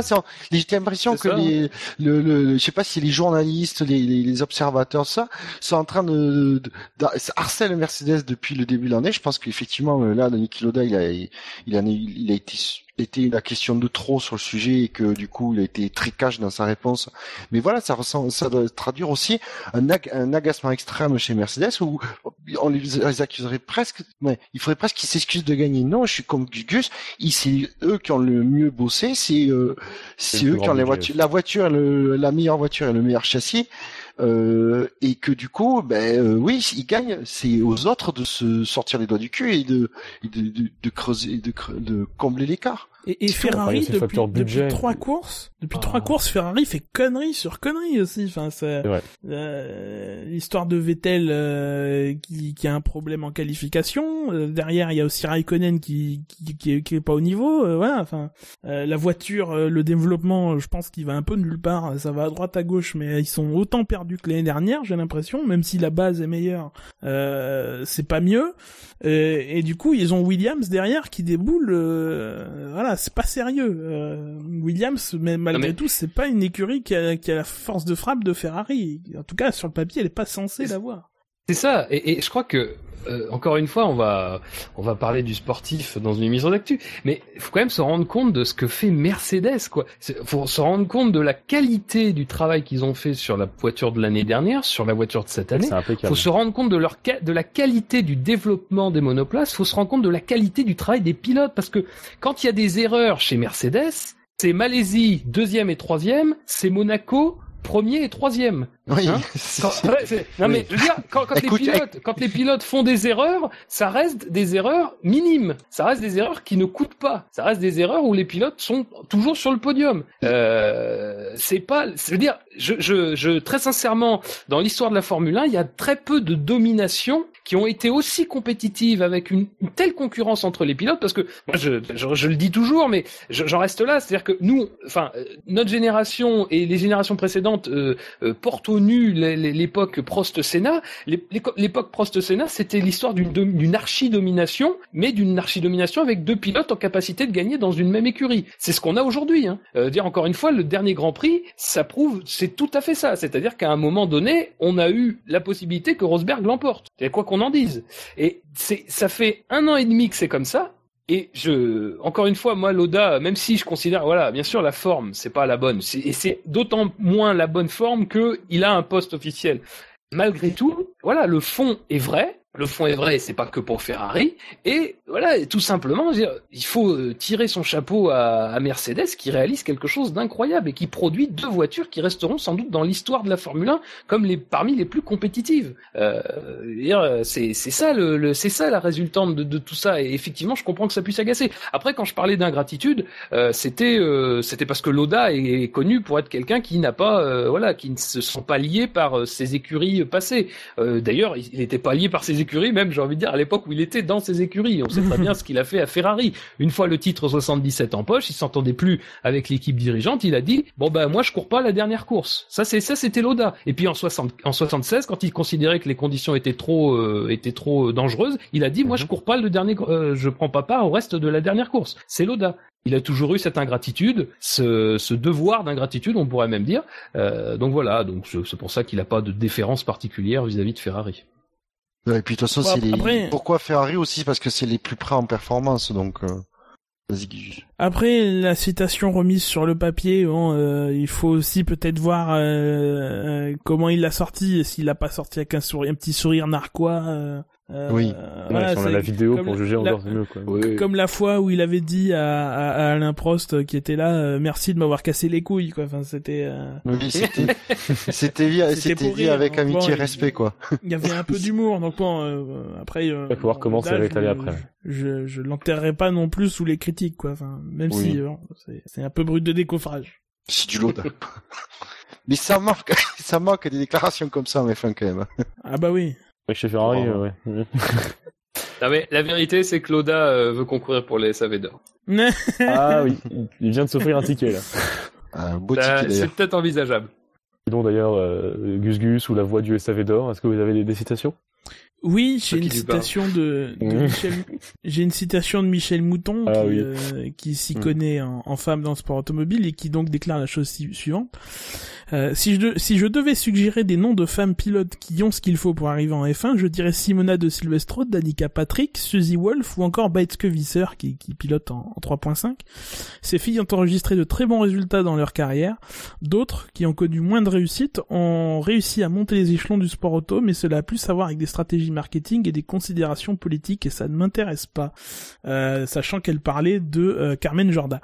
Euh, Elle dit, ouais, elle donc voilà. dit ce qu'il y euh, elle dit ce qui est et, euh, et c'est tant mieux parce que on- si on l'a dit plusieurs fois, il faut toujours repréciser euh, que une femme en sport auto, c'est très, ce, ce serait très bien, ce serait excellent, mais il faut pas non plus que ce soit n'importe qui, voilà, que ce soit pas que ce soit juste une affiche de promotion, mais que ce soit un vrai Ah, ça- pilote avec des avec des qualités de pilotage, euh, euh, voilà, quelqu'un qui soit au niveau. bien, je pense. ouais. Ouais, ça faut... alors que alors que voilà, la- la- que faire de la promotion euh, de pilotes comme Carmen Jorda, voilà, ça ça ça ne tend qu'à renforcer certains préju- préjugés qui sont toujours présents Mm. euh, dans les paddocks ou, ou ailleurs. Puis, euh, et c'est et c'est très bien de, de quoi elle parle, euh, Michel Mouton, quoi. Ah oui, mais là on peut pas on peut pas faire Parce que mieux, être, franchement. dans- être, être dans le monde du rallye dans les années 80, je, je pense que Je- ouais. milieu, dans le genre milieu macho, ça doit être bien, bien quand même niveau niveau. Par contre, par contre, ouais, elle a, elle a, elle a- et puis elle a démontré qu'elle était pas là par accident, quoi. hein. Donc, euh, mais c'est, elle a, elle a raison parce que pour, euh, pour les plus goûts, comme il y a quand même encore pas mal de détracteurs des, euh, des femmes en, en F1, ben il faut que s'il y en a une qui arrive, qui, qui arrive titulaire, il faut qu'elle ait le niveau effectivement. Mais c'est ça, ouais. Parce que sinon, si-. Sinon, ce sera fini. Ouais, pour encore, ça va fermer la porte pour toutes les autres qui peuvent, Ouais. qui ont le niveau derrière et qui attendront, parce que euh, voilà, il y aura une image qui sera ancrée, qui se sera corné. écornée et ancrée. C'est-à-dire que si, si voilà, s'il y en a une, la première qui arrive, il faut qu'elle ait le niveau et que, que les gens disent ah ben ouais, mais effectivement, euh, il y a, y a pas de raison qu'il y en ait pas quoi. Il n'y en ait pas plus. C'est pour ça. Fab, une, une Euh, citation Oui, c'est une citation d'un certain. Ah. Ah, je croyais que tu voulais Ah, réagir. C'est ça le problème du ta gueule Non, pardon, je, je croyais que tu voulais réagir sur le sujet. Non, non, c'est bon. Vas-y, fais, dis ça de ta citation. Non, non, non, non. Surtout que le milieu du rallye raid est globalement un milieu qui a, qui a souri aux femmes en plus, où elles ont pu démontrer leur qualité, euh, notamment dans le Dakar, euh, Jutta Kleinschmidt, euh, Oui, exact. entre autres. Euh, oui, donc c'est une citation de, de, de Bernie. Euh, alors je lis euh, sa citation à l'actualité euh, très très récente en matière sportive puisqu'on enregistre euh, dimanche euh, 12 euh, 12 juillet. Euh, Là, et là, là, il, nous, là. il nous dit, il nous dit à cette époque, non mais en plus c'est pas ça. Il nous dit à cette époque, nous envisagions d'essayer de prendre le contrôle de l'ATP et de gérer le tennis mondial. Ah oui. Parce que parce que oui, on a appris dans The Telegraph que notre ami euh, que notre ami Bernie Ecclestone avait envisagé avec euh, le, le, le, le sémillant euh, milliardaire roumain Ion Tiriac, hein, qui est qui est un, une figure de l'endive, euh, le fameux, euh, qu'ils avaient envisagé de prendre le contrôle. Alors d'abord du tournoi de Wimbledon euh, et euh, puis apparemment de plus globalement de, l'ATP, donc qui était le qui est le circuit masculin en matière de tennis. Euh, donc voilà, c'est intéressant dans cette dans cette actualité euh, du gazon euh, londonien qui s'est achevé aujourd'hui, malheureusement par une défaite euh, du, du grand Roger Federer. Euh, voilà, c'est c'est intéressant de savoir que Bernie a voulu euh, a voulu au milieu des années 80, a envisagé au milieu des, des années 90 de, de, de ne pas mettre ses œufs dans uniquement dans le panier de la de la course automobile en matière sportive. Donc euh, c'est C'est- intéressant. C'est pas parti. C'est con qu'on soit Pas un podcast de con. tennis parce que parce que ça aurait donné un super sondage sur les idées qu'aurait pu transposer Bernie euh, au, au, au tennis. Genre, Oh, le, match est trop chiant, le match est trop chiant, on arrose le cours. Enfin c'est oui, j'ai Eh. Des raccourcis dans le filet, des trucs comme ça. Des, des lignes, des lignes euh, mobiles. Mais c'était pas parti d'une idée à la con, cette réflexion, justement, de racheter le tennis de, de Bernie? Bah, c'était parti euh, d'un soirée arrosée sans doute sujet, mais c'était parti d'un match qu'il observait avec un match de Goran Ivasinovic qui avait été, qui a d'ailleurs été vainqueur de Wimbledon, je pense en 99. Euh, et Goran Ivasinovic était le, le, le, le, poulain de Jon Tiriac et il regardait le match sur, je crois, le cours numéro un à l'époque. Et il y avait eu trois interruptions à cause de la pluie et ça partait de l'idée, voilà, que tu vois, on va pourrait racheter Wimbledon et mettre un toit sur ses cours pour éviter que la pluie perturbe les matchs. Et c'était parti de là l'idée. Euh, Ils étaient au bar. et d'ailleurs, c'est c'est ce c'est ce qui est. C'était à la buvette de Wimbledon. Euh, on sert le champagne et on sert des bières dans les tribunes de Wimbledon. C'était ce fabuleux tournoi. Euh, mais voilà, c'est vrai que c'est parti d'une réflexion euh, un peu euh, à, la volée comme ça. Il y a eu apparemment, ils ont vraiment envisagé euh, sérieusement de, de, de, faire une proposition. Hein. Bien, on leur a pris de se raviser. Mais parce que la Formule 1 n'est pas, n'est pas assez. Le tennis c'est trop long, faut faire qu'un seul set. Il fait un match sprint avant le match principal. Ou des, des sets en 5 jeux gagnants. Arrêtez T'imagines aussi sinon un bouton sur un bouton sur la raquette pour abaisser le filet pendant 5 secondes. Oh, un peu sur le style des RS, ça, peut être pas mal. Euh, ça pourrait faire l'objet d'un sondage, mais ouais, comme dit Gus, dommage qu'on ne soit pas un, un, podcast sur le tennis. Je vais passer à ma citation. Alors euh, moi c'est à peu près proche. Tennis de Nice. Euh, c'est une citation. Le ta gueule, le ta gueule. non, mais je me Après, après si tu veux, je vous lancerai le sujet puis je me ferai, je me tairai. Alors donc c'est une citation d'Eddie Jordan qui parle de Ron de Nice. Euh, je cite ah, l'idiot du village. Denis a licencié Martin Whitmarsh, mais ce dernier n'a jamais réalisé un travail aussi mauvais que celui qui est en train de faire Denis. Bon, Denis, pour l'histoire, a, a, traité euh, Jordan d'idiot du village. Ah, ça sent le SAV d'or, hein, tout ça Non, mais c'est vrai que oui, bah, c'est une remise en cause claire et directe de la part de Jordan. Bon, je pense qu'il doit avoir un petit passif avec, avec euh, Ron Denis pour lancer ça comme ça. Euh, mais du travail fait par, par Denis, euh, actuellement chez McLaren, parce que ça ne marche pas, mais je pense qu'il n'est pas le seul euh, responsable.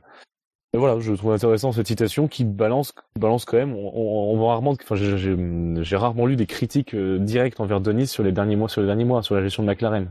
Bah, après, euh, c'est un peu facile. Euh, Jordan, il se contente, à mon avis, de prendre les résultats, de voir que que, la courbe de, de, la position de McLaren au classement elle est en baisse, de voir qu'en même temps, c'est passé du contrôle de Whitmarsh à Ron Dennis, et d'y voir une relation de cause à effet un, je trouve que c'est un peu facile. Euh, le projet Honda on est à ses, ses, balbutiements, même si on est euh, déjà quasiment à la, à la mi-saison. Euh, ça se jugera davantage sur la longueur que sur cette première année, qui est effectivement une catastrophe. Euh, ils seront a priori pas mieux que 9 au, au championnat constructeur, ce qui pour McLaren, bon, ça, ça a pas dû leur arriver depuis 1980, euh, ah un peu comme ah Ferrari. Euh, voilà. après, c'est l'avenir qui dira si vraiment c'était une bonne idée de s'associer avec Honda, mais là, juger sur une demi-saison, c'est un, peu faible. Et Martin Whitmarsh, pardon, il avait de l'or dans les mains et il en a fait rien du tout euh, de la même façon. Donc. Euh... Oui, c'est vrai. Non mais je te rejoins complètement sur ce sur ta façon d'appréhender les remarques de d'Eddie Jordan qui euh, qui me semble parfois un peu. que ce n'est pas très fondé comme euh, comme on a. Bah, c'est pas fondé, c'est-à-dire que ça pourrait potentiellement être un peu plus fondé si seulement il donnait la peine d'avoir une réflexion plus globale, quoi. C'est ça. Euh, là, effectivement, comme dit Gus Gus, euh, voilà, euh, Denis est arrivé euh, fin 2013, il regarde les résultats. Alors 2014, ça a été bon moyen, moyen, et là cette année, évidemment, c'est c'est catastrophique à cause de l'arrivée de Honda qui voilà qui débute. Bon, c'est sûr que vu comme 2013, ça, 2013, c'était déjà pas terrible, hein, avec Perez. Oui, c'est ça. Alors, alors, je me demande si c'est... Pardon, parce que j'ai euh, j'ai lu un article justement sur la la réponse de Randonis et donc il retraçait ce qu'avait dit euh, Eddie Jordan. Je me demande si c'est pas Eddie Jordan aussi qui faisait un parallèle entre euh, la, la, la, chez McLaren la production de voitures de route et les baisses de performance de l'écurie. Et je crois que Jordan, Jordan je crois, qu'il faisait une allusion en disant que crois qu'il McLaren, ouais, s'était concentré sur, enfin, ils s'étaient mis à faire des voitures de route, voilà, diversifier leurs activités. Effectivement, apparemment, ça coïnciderait. Donc, il, alors je sais pas s'il affirmait ou s'il le, le, suggérait juste fortement. je, je, serais surpris qu'il remporte à nouveau des titres tant qu'il crée ses supercars euh, et avec alors la même structure de gestion. Il balance encore sur Denis, mais euh, Il, il, parle oui, du alors que Ferrari n'y est, jamais d'arriver, quoi. Enfin, c'est. Oui, exactement. mais il y a peut-être besoin. Après, il y a peut-être effectivement quand même quelque. Il y a peut-être un... peut-être pas aussi direct, mais un lien de cause à effet euh, de façon indirecte, et qu'il faut que le temps que les la société euh, McLaren dans son ensemble arrive à bien gérer les deux activités en parallèle. Peut-être que effectivement il y a eu un peu de, ben, ne serait-ce que de fonds de, qui sont été euh, retirés à l'écurie pour la production des voitures de route, ce genre de choses, et qu'il faut que attendre que la, situation se stabilise. Faut pas oublier que McLaren, non mais il n'a pas de sponsor. oui, il n'y a pas de sponsor. Aussi. Ah et l'article que je lisais rappelle... Contractuellement, nous sommes obligés de rappeler ça à chaque émission. Hein, et, il a, par contre, l'article que je lisais rap, euh, mentionnait quand même que de l'époque où Eddie Jordan était pas directeur d'écurie, apparemment avec Ron Dennis, le courant passait, mais pas du tout. Oui, c'est pour ça que je faisais euh, allusion au directeur passif avec les deux hommes. Quoi. Ouais, voilà. C'est. disons que c'est le, le plus et le moins, quoi. De, ça. Eddie Jordan un peu fantasque comme ça et Ron Dennis bon oui Ron Dennis quoi. Ron Dennis je, l'ai vu je sais plus où euh, et il, il, parle il était dans le hall de de, de, de McLaren euh, tu sais devant le, devant le larc artificiel et tout dans la verrière quoi grosso modo et il disait alors vous voyez là il y a il y a une il y a il y a un carreau du lino qui est, qui est cassé euh, mais on, va pas le remplacer parce que si on devait le remplacer il serait pas de la même couleur que que, que le reste des autres carreaux. Donc euh, Le mec a une pathologie, quoi, en fait. L'état d'esprit, quoi. C'est terrible. Bon, on va pas, on va pas changer les types de design de la voiture. Non mais parce qu'il disait, vous voyez là-bas, on a changé le carreau, et il est plus de la même couleur et ça, ça, ça le fait pas. Donc. Euh... ouais, ça illustre bien l'exemple, l'exemple de Nice, quoi. Voilà. Et d'ailleurs, on parle de Denis, on parle de McLaren, ça me fait une superbe transition pour une autre actualité. On va passer à la deuxième partie des actualités. Euh, on va enchaîner sur euh, bah, Magnussen qui a, fait son spleen récemment, qu'il était toujours sans contrat pour 2016. Euh, suite aussi à une déclaration on t'a pas dit la musique du parrain, c'est sympathique. Avec Denis en parrain. Euh... Oh, bon, bref, je m'égare. Euh, je suis encore à deux doigts de me prendre ta gueule. Je, je, je m'égare. Euh, On fait tout pour. Hein, Vas-y, lance, lance, lance ton actu. Lance actu. pas trop, pas trop loin, pas trop loin. Euh, Denis qui, qui disait que Button devrait rester en 2016, qu'ils avaient apparemment d'autres choses à faire que de changer leur, leur, leur duo de pilote. Victor, ta gueule. Maintenant, on meuble. oui, ta gueule, c'est ça, voilà, ta gueule. Vous êtes dur. Oui, mais ah bah juste. oui, ouais, bah exactement. Il faut bien qu'il apprenne un peu ce jeune aussi. non, sinon, Kevin Magnussen, ben ouais, je pense que euh, il... Button, à mon avis, est bien parti pour piloter en 2016, effectivement. Euh, que, mmh, oui, oui, oui. Tu crois oui. T'es pas sûr bah, euh, Ce qu'on ce qu'on ce qu'on a lu euh, un peu en, en, parallèle de ces actualités sur le sur la question de, c'était surtout sur la question de Button, hein, euh, parce que euh, il y avait eu des déclarations de Ron Dennis qui disait qu'il avait un contrat sur deux ans. Alors beaucoup ont sauté dessus en disant ah donc ça veut dire qu'en 2016 il sera sans doute pilote McLaren. Euh, C'est plus compliqué que ça parce que visiblement c'est surtout qu'il a il a bien un contrat de deux ans, mais c'est un contrat de 1 plus 1, donc c'est euh, sans doute à la c'est c'est à la discrétion de McLaren de renouveler, enfin de décocher l'option. Euh, et après, ce qu'on nous dit, alors c'est du côté de la BBC, et c'est toujours un petit peu dans, dans, dans ces histoires de guerre interne hein, au sein de, de, de, de, McLaren, du groupe McLaren, parce que c'est vrai qu'on parle, nous, de McLaren F1, mais McLaren, c'est un groupe qui a des activités diverses. Hein, euh, l'automobile, évidemment, ça c'est la partie la plus liée à, à, son activité de sportive, mais il y a aussi en matière électronique, en matière de, de, de matériel de, de, divers usages. Enfin bon, bref, c'est très diversifié McLaren. Euh, autour de cette question et du de la question du pilote, on a appris, euh, en tout cas la BBC nous a révélé que euh, la question du choix entre Button et Magnussen fin 2000, 2014, ça avait été, ça s'était décidé un petit peu sur un désaccord entre Ron Dennis qui lui voulait garder Magnussen et d'ailleurs c'était un peu la tendance. On se souvient des, des premières semaines de décembre, c'est-à-dire que des dernières semaines de novembre aussi, c'est-à-dire que c'était plutôt Magnussen qui était parti pour conserver son baquet Et puis finalement, Button était resté et apparemment, ça serait sous la sous sous la, demande insistante de Mansour Roger, qui détient toujours 25% de McLaren. Ron Dennis en détient 25% lui aussi, et un groupe de gouvernemental Bahreïni en détient euh, la majorité, les 50% restants. Euh, et ça serait d'ailleurs sous la pression de Mansour Roger que, euh, que que Button serait resté parce que Ron Dennis voulait pas se lancer dans une négociation, dans une guerre entre guillemets au sein du groupe contre lui. et c'est intéressant parce que si on revient à fin 2013 encore une fois, ça avait été déjà le, choix du second pilote. Cette fois-ci, c'était à côté de Button et c'était entre Perez et Magnussen. Ça s'était déjà disputé dans le cadre d'une guerre entre euh, Martin Whitmarsh qui lui bah, voulait conserver Perez et, sans doute avec Perez un, un accord financier peut-être intéressant avec Carlos Slim et Ron Dennis qui lui voulait faire table rase complètement euh, et, euh, et, promouvoir Magnussen. Et Ron Dennis avait gagné cette guerre-là, donc il avait pu intégrer Magnussen. Là, visiblement, Ron Dennis n'aurait pas voulu partir à la guerre, euh, préférence concentrée bah, sur l'arrivée de Honda. Euh, mais quand tu dis que Button est, est, paraît mieux mieux placé pour 2016, moi je sais pas parce que euh, très sincèrement, je Button fait pas du mauvais travail encore une fois en comparaison d'Alonso qui lui vit, normalement restera en 2016. Euh, mais voilà, c'est pas le choix de Ron Dennis visiblement et Ron Dennis il voit qu'il a Magnussen d'un côté et qu'il a aussi un Vandorn qui euh, qui euh, fait plus que qu'impressionner en, en, GP2.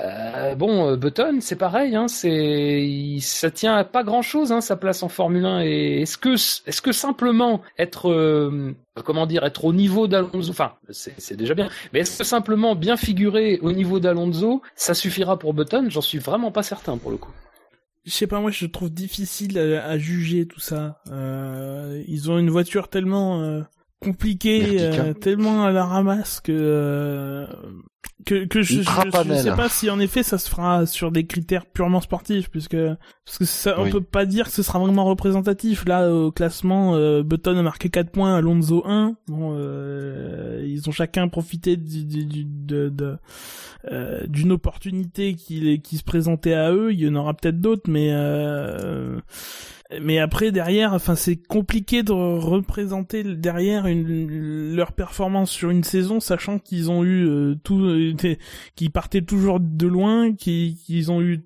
plein de problèmes de fiabilité euh, je sais pas. Mais ce qui est sûr c'est effectivement c'est qu'Alonso lui bon bah il va continuer quoi. À part si vraiment il en a marre et qu'il veut qu'il veut aller faire autre chose. Et même je vais je vais même y mettre l'idée pourquoi ce serait pas Button qui partirait à la fin de l'année? Je sais pas, mais Button partir à la fin d'année, euh, j'étais tombé sur une citation de lui dans un article. Il parlait justement des changements de 2017 et euh, il trouvait dommage que le changement de 2017 n'arrive pas dès 2016. Donc moi je vois plus Button out à la fin de 2016 quoi. Euh, mais le problème un peu sous-jacent de tous les pilotes McLaren, vous parliez de Van Dorn qui est, qui est aussi sur les sur les sur les rangs, c'est que bah, il va arriver un moment, euh, il n'y aura plus de place quoi. Qu'est-ce qu'ils vont en faire? Eh, C'est le contraire de la filière Ferrari en fait.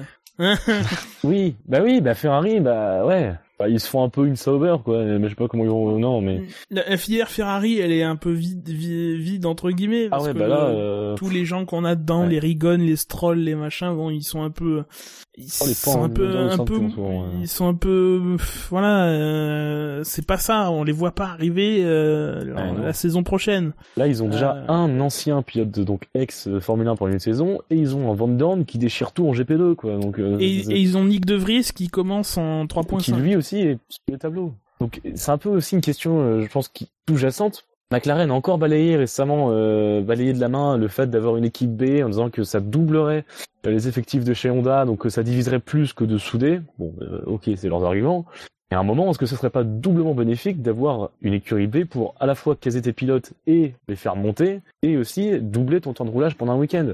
Euh, Là, on y voit carrément un double avantage. Euh, après, faut être honnête, hein, Red Bull a démontré que c'était la solution qu'il fallait mettre en place. Hein. Mais que ça marche bien, ouais. Et que ça marche même bien. Ferrari, même Ferrari au travers de Sauber, ils ont fait souvent monter des pilotes avec Sauber, quoi. C'est oui. tout simplement parce que la Formule 1 actuelle euh, n'a pas de d'autres moyens pour faire rouler ces jeunes de manière euh, prolongée que d'offrir une écurie en fait à, leurs pilotes. C'est pour ça que la filière Red Bull fonctionne aussi bien. Alors effectivement, il y a beaucoup de déchets quand même. Euh, et quand je parle de déchets, je, je ça reste très poli. Mais ce que je veux dire, c'est que voilà, pour un pilote qui de temps en temps accède au baquet de l'équipe première, on en a euh, trois ou quatre qui sont sur le carreau. C'est pas euh, gentil pour lui. produit des pilotes capable de gagner des grands prix euh, avec euh, Vettel, avec Ricciardo.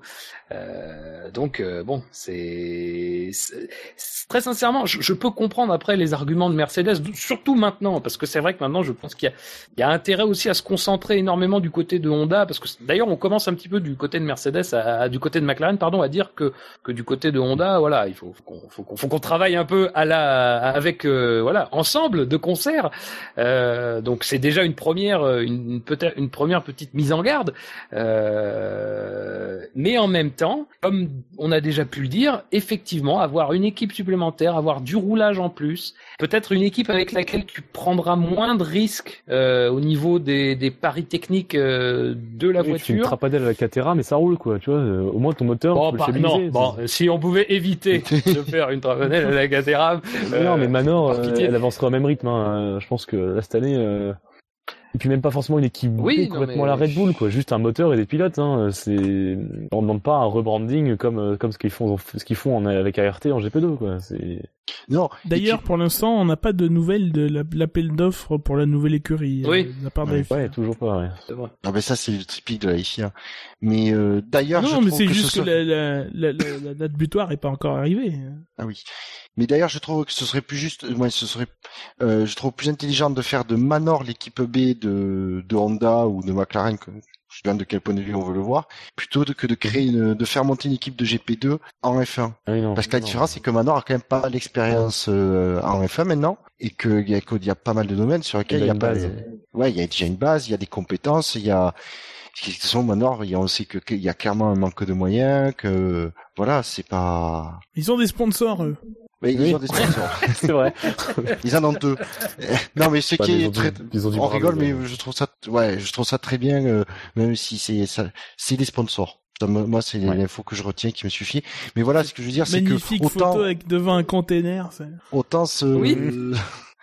autant, autant ça te joint dans les, une équipe comme Manor qui, honnêtement, au niveau, euh, menacera jamais au niveau championnat, euh, mais qui peut, qui avec son expérience peut apporter plus et des, des meilleures données, j'ai envie de dire, qu'une équipe. Alors je, je dis pas qu'RT sont des mauvais, mais je veux dire, ils ont aucune expérience en F1 et que mine de rien, ça. Euh, oui, mais ils ont de l'expérience en sport auto et qu'on a vu avec Manor sur le cas notamment de la, de la, de la reprise en main de l'écurie euh, Manor par euh, de nouveaux investisseurs que ça compte aussi à des gens expérimentés qui savent vers, vers quoi ils vont. C'est sans doute ce qu'a sauvé Manor et ce qu'a pas sauvé Caterham. hein. Oui. Donc ça peut suffire une petite expérience, enfin une petite, une grande expérience d'un d'un niveau inférieur du sport automobile. La passion. Oui, alors, Parce que Oui, la passion. Oui. Parce que derrière, quand t'as un milliardaire qui euh, se s'ennuie au bout de 4 ans, bah voilà, ça- le milliardaire il va fa- mettre la fin, fin à son aventure comme on a vu avec Caterham, quoi. Ouais, ouais, ouais. Bon, J'espère que ça se, ça se dénouera et que ouais, on sera content, mais pff, ce serait con quand même de pas revoir Magnussen qui euh, s'est fait sacrifier entre guillemets pour un Alonso. euh, que- Ouais, mais dans le même temps, ce serait Ouais, bête enfin, de pas voir euh, euh, Van Dorn s'il gagne le GP2 Oui. vu comment Oui, il le gagne. quoi. exactement. Enfin, Aussi. C'est toute la panade dans laquelle quoi. ils sont. Ce serait aussi bête de pas voir Button une dernière année avec une voiture un peu mieux. euh, ben voilà. Puisse faire des Le choses. problème, c'est qu'il y a, et il y ce a que serait bête de 22 voir Alonso se barrer sans réaliser son projet, quoi. Il y, a il beaucoup y aura que 22 baquets l'année prochaine. Si tout se passe bien, hein, parce que bon. pas- Oui. T'es optimiste Ah, peut-être que Ah, McLaren euh, arrivera, peut-être que McLaren arrivera à caler, euh, à caser un, un de leurs pilotes chez euh, As. Bouchard, Oui. Bouchard, est-ce que je peux te dire que je t'aime? Est-ce que tu me fais une transition parfaite justement? Genre, tu, tu dis que As recherche des pilotes, et bien Ah, justement, c'était As juste pour a- ça? Ah, Oui. Euh, mais oui, mais bon. non, que écoutez, dé- la- déclaration d'amour pendant le SAV, voilà, je. Bienvenue au ma Club carte. 153, Victor. Ouais, c'est ça, tu m'enverras ma carte euh, après. hein. Tu, tu sais pas où tu mets le doigt. Ah non, je veux pas savoir. Je Oh, si c'est que le doigt, ça reste. ça- Tant que c'est qu'un doigt, ça va. crois que c'est pas des points et on parle pas y du en a barème plusieurs que, hein. ça, Bon, bref. que ça crée des problèmes. oh, salut, brisseur de feu. Oh. Oui. Euh, non, bah non. Tout ça pour parler d'As. Euh, on reste dans le. voilà, petit jeu de mots à l'anglaise pour ceux qui vous comprennent. Voilà. Bon, Ouais, As c'est fin, euh, qui a annoncé avoir une liste de 10 pilotes pour 2016. Euh, donc bah, ils, continu- bah, ils continuent, parce que c'est ce que je dis à chaque fois que j'ai des nouvelles d'As, bah, ils continuent leur, leur projet. et S'ils affinent, ils affinent. Donc dans leurs pilotes, on peut imaginer que bah il y a déjà Gutiérrez qui doit être dans cette liste très certainement. Oui. Euh, Bah, tous les sondez- pilotes Ferrari. Gutiérrez, Vergne. Oui, voilà, c'est plus vous sondez, euh, faisons une liste des Martiello, 10 pilotes selon vous. Martiello aussi, peut-être. Ouais. Et clairement, il a précisé, d'ailleurs, As a clairement précisé que c'est, il maintenait sa ligne, que euh, la nationalité américaine, c'était pas du tout une priorité pour le, Oui, pour la, sa, l'embauche d'un pilote. sa priorité, c'est plutôt d'avoir un, un, un pilote expérimenté et un un peu moins. Donc, euh, je sais pas, un Sutil, euh, peut-être un Magnussen aussi, qui a couru malgré tout euh, un an avec des, des moteurs actuels. euh. C'est vrai que ça pourrait le faire. Button Oui, oui. Bon, on, un peu, on voit un peu moins, c'est bizarre. Qui sait, on, on reverra peut-être Vergne. Ah, voilà, grande joie. Mais non, mais ouais, non, parce qu'il a pas très le chat noir aussi, donc c'est peut-être pas forcément une bonne idée. Non, mais après une dizaine, c'est tout à fait normal. Euh, voilà, il pense aussi peut-être à des pilotes d'In- d'IndyCar, euh, à, à Alexander Ah oui, Rossi qui est en GP2. Euh, Voilà, des, des pilotes, il y en a hein, pour pour les places. Oui, c'est pas ce qui manque. Et des bons pilotes. Oui, c'est vrai qu'il y en a pas mal qui sont restés sur le plateau les dernières années. euh, il, peut, il peut aller servir et aller piocher. Piocher dans Mais, les euh, Donc voilà. Et je suis curieux de voir si euh, si le, le- le- un financement de la de la part du, du pilote, moins que le, le pilote apporte un financement, est un critère euh, déterminant pour lui. Hum, je suis je curieux. sais pas. On va voir si, ou si Ouais, c'est ou si vraiment lui il a assuré complètement son financement et il, il demande juste vraiment il va vraiment rechercher les meilleurs pilotes. Je pense pas. Enfin, je. Bah, après, je sais pas, parce que ça passe reste- rien, hein, mais. Euh... Mais, euh, mais je comprends aussi dans sa situation où il monte une écurie, tout ça, que, bah, que s'il a un pilote qui peut amener euh, un financement plus ou moins important, ça peut quand même arranger. Euh, c'est pas non plus dans sa situation, je peux comprendre Oh, je- que c'est pas non plus, un- ça peut être un argument euh, quand même euh, à regarder. Ouais, mais j'ai pas l'impression. Ouais, mais c'est vrai, c'est ça. J'ai vraiment l'impression que c'est quelqu'un qui a monté son projet euh, de financièrement parlant, sans compter sur le moindre rapport des de- des pilotes. C'est en tout cas le Déjà, ressenti que j'ai, euh, quoi. Que c'est quelqu'un. Déjà, qui- euh, déjà c'est quelqu'un qui n'en a pas besoin. Enfin, euh, il arrive en F1 avec ses propres ressources, euh, en ayant déjà comme comme objectif de minimiser au maximum de ce que le règlement permet les coûts euh, avec ce partenariat avec Ferrari qui est pour le coup vraiment un véritable partenariat. Euh, parce que sur ce qui se met en place depuis le début euh, c'est pas une simple fourniture moteur hein, c'est vraiment on sent que ça travaille de concert. En tout cas au moins ça ça ça la vie le début de vie dans le paddock de de Haas est très lié à, à Ferrari et ils sont très présents dans le stand Ferrari. Euh, on a sans doute à mon avis le futur un des futurs pilotes Haas dans le stand Ferrari régulièrement Il y aura Euh, des locaux que- en Italie. Oui. Oui, il y aura des locaux en Italie. Non, mais c'est c'est ça. Je veux dire, là, on, on est sur euh, déjà une stratégie qui est de toute façon une collaboration assez étroite, euh, quitte peut-être d'ailleurs à, à être une une sorte de junior team euh, pour Ferrari, ou en tout cas une équipe euh, pas pas B, hein, mais voilà une équipe qui sera en, en, en lien très fort. Euh, donc c'est pour ça que effectivement, je pense pas que le, le- les ressources amenées par un pilote seront seront regardées ou, comme dit Gus Gus, si elles sont regardées, ça sera en même temps on regardera particulièrement le, le pédigré du pilote. Euh, après, comme je- comme j'allais le dire, je pense que effectivement Gutiérrez est, est assez bien placé. Euh, parce que moi je reste persuadé que son arrivée chez Ferrari euh, est surtout liée à, à un volant As. C'est ma vision de, de, ce- de ce qui s'est passé parce que globalement je trouve Un ça un peu étonnant si c'est juste comment? Un as du volant, tu veux dire. voilà exactement tu, toi, tu, toi tu, tu, tu un ta second gueule. ta gueule t'as Trop tôt. t'as de la chance mais Trop tard, mais, mais- mais. Fab, mais Fab utilise le, utilise ton ta gueule. non mais Ah On non, en a pas chacun en messe.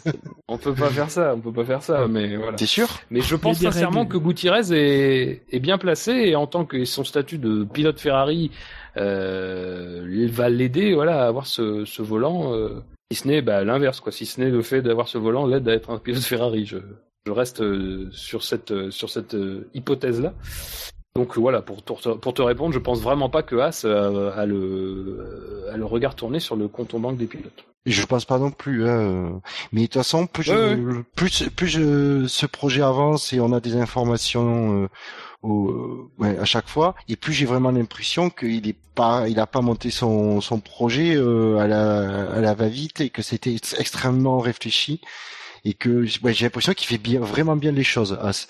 et que avec le, Avec- le partenariat avec Étape Ferrari étape, ouais. et, et quelque chose qui sera vraiment euh, bénéfique pour les deux parties. Honnêtement. Et euh, voilà quoi, c'est ça paraît une, une entrée euh, en F1 de qualité avec une bonne interview radiophonique qu'a donné Gunther Steiner, le, le, le, directeur de, de l'écurie, à, à, une station locale de la BBC que je vous conseille d'écouter euh, si vous comprenez l'allemand, euh, l'anglais parlé par un germanophone. Euh, oui, Regardez Rush, c'est un bon entraînement. Où il faisait, ouais, c'est ça où, il faisait un point euh, voilà, sur où ils en sont, sur le fait qu'ils sont en train de de, de, voilà, de réaménager l'écurie, enfin l'usine de, de Manor et que ils vont ouvrir bientôt, que c'est qu'à cet endroit-là ils feront un, un showroom des, des machines de, de, de qui vendent euh, voilà de, des machines outils avec euh, l'équipe de pro de d'exploitation de, la voiture, donc vraiment l'écurie et pas le et pas le le constructeur grosso modo, enfin, voilà. Où ils expliquent où ils en sont et euh, voilà, c'est intéressant d'avoir des, des, nouvelles aussi. Et apparemment, ça ils ont commandé les machines outils pour la production. Ah bah, j'espère ah. Je sais pas si. je sais oui, mais oui, c'est ça. C'est ça. Non mais ils ont passé... Euh, l'écurie a passé commande des machines outils. Je pense qu'elle va être bien préparée ces machines pour. Euh, c'est ça qui est génial, c'est que voilà, c'est c'est vrai que c'est une société qui produit des machines de bah, d'usinage et tout ça et que y a pas, mais c'est un bon moyen de montrer le savoir-faire de, de la société euh, mère. c'est... Je joue DMG Mori en sponsor titre, et là tu rigoles. DMG Mori. Ça c'est une private joke, je sais pas, je sais pas ce que ouais, c'est. J'ai pas suivi là. Là c'est l'industrie aussi, je crois, c'est l'outillage. Ah monsieur, euh, monsieur connaisseur.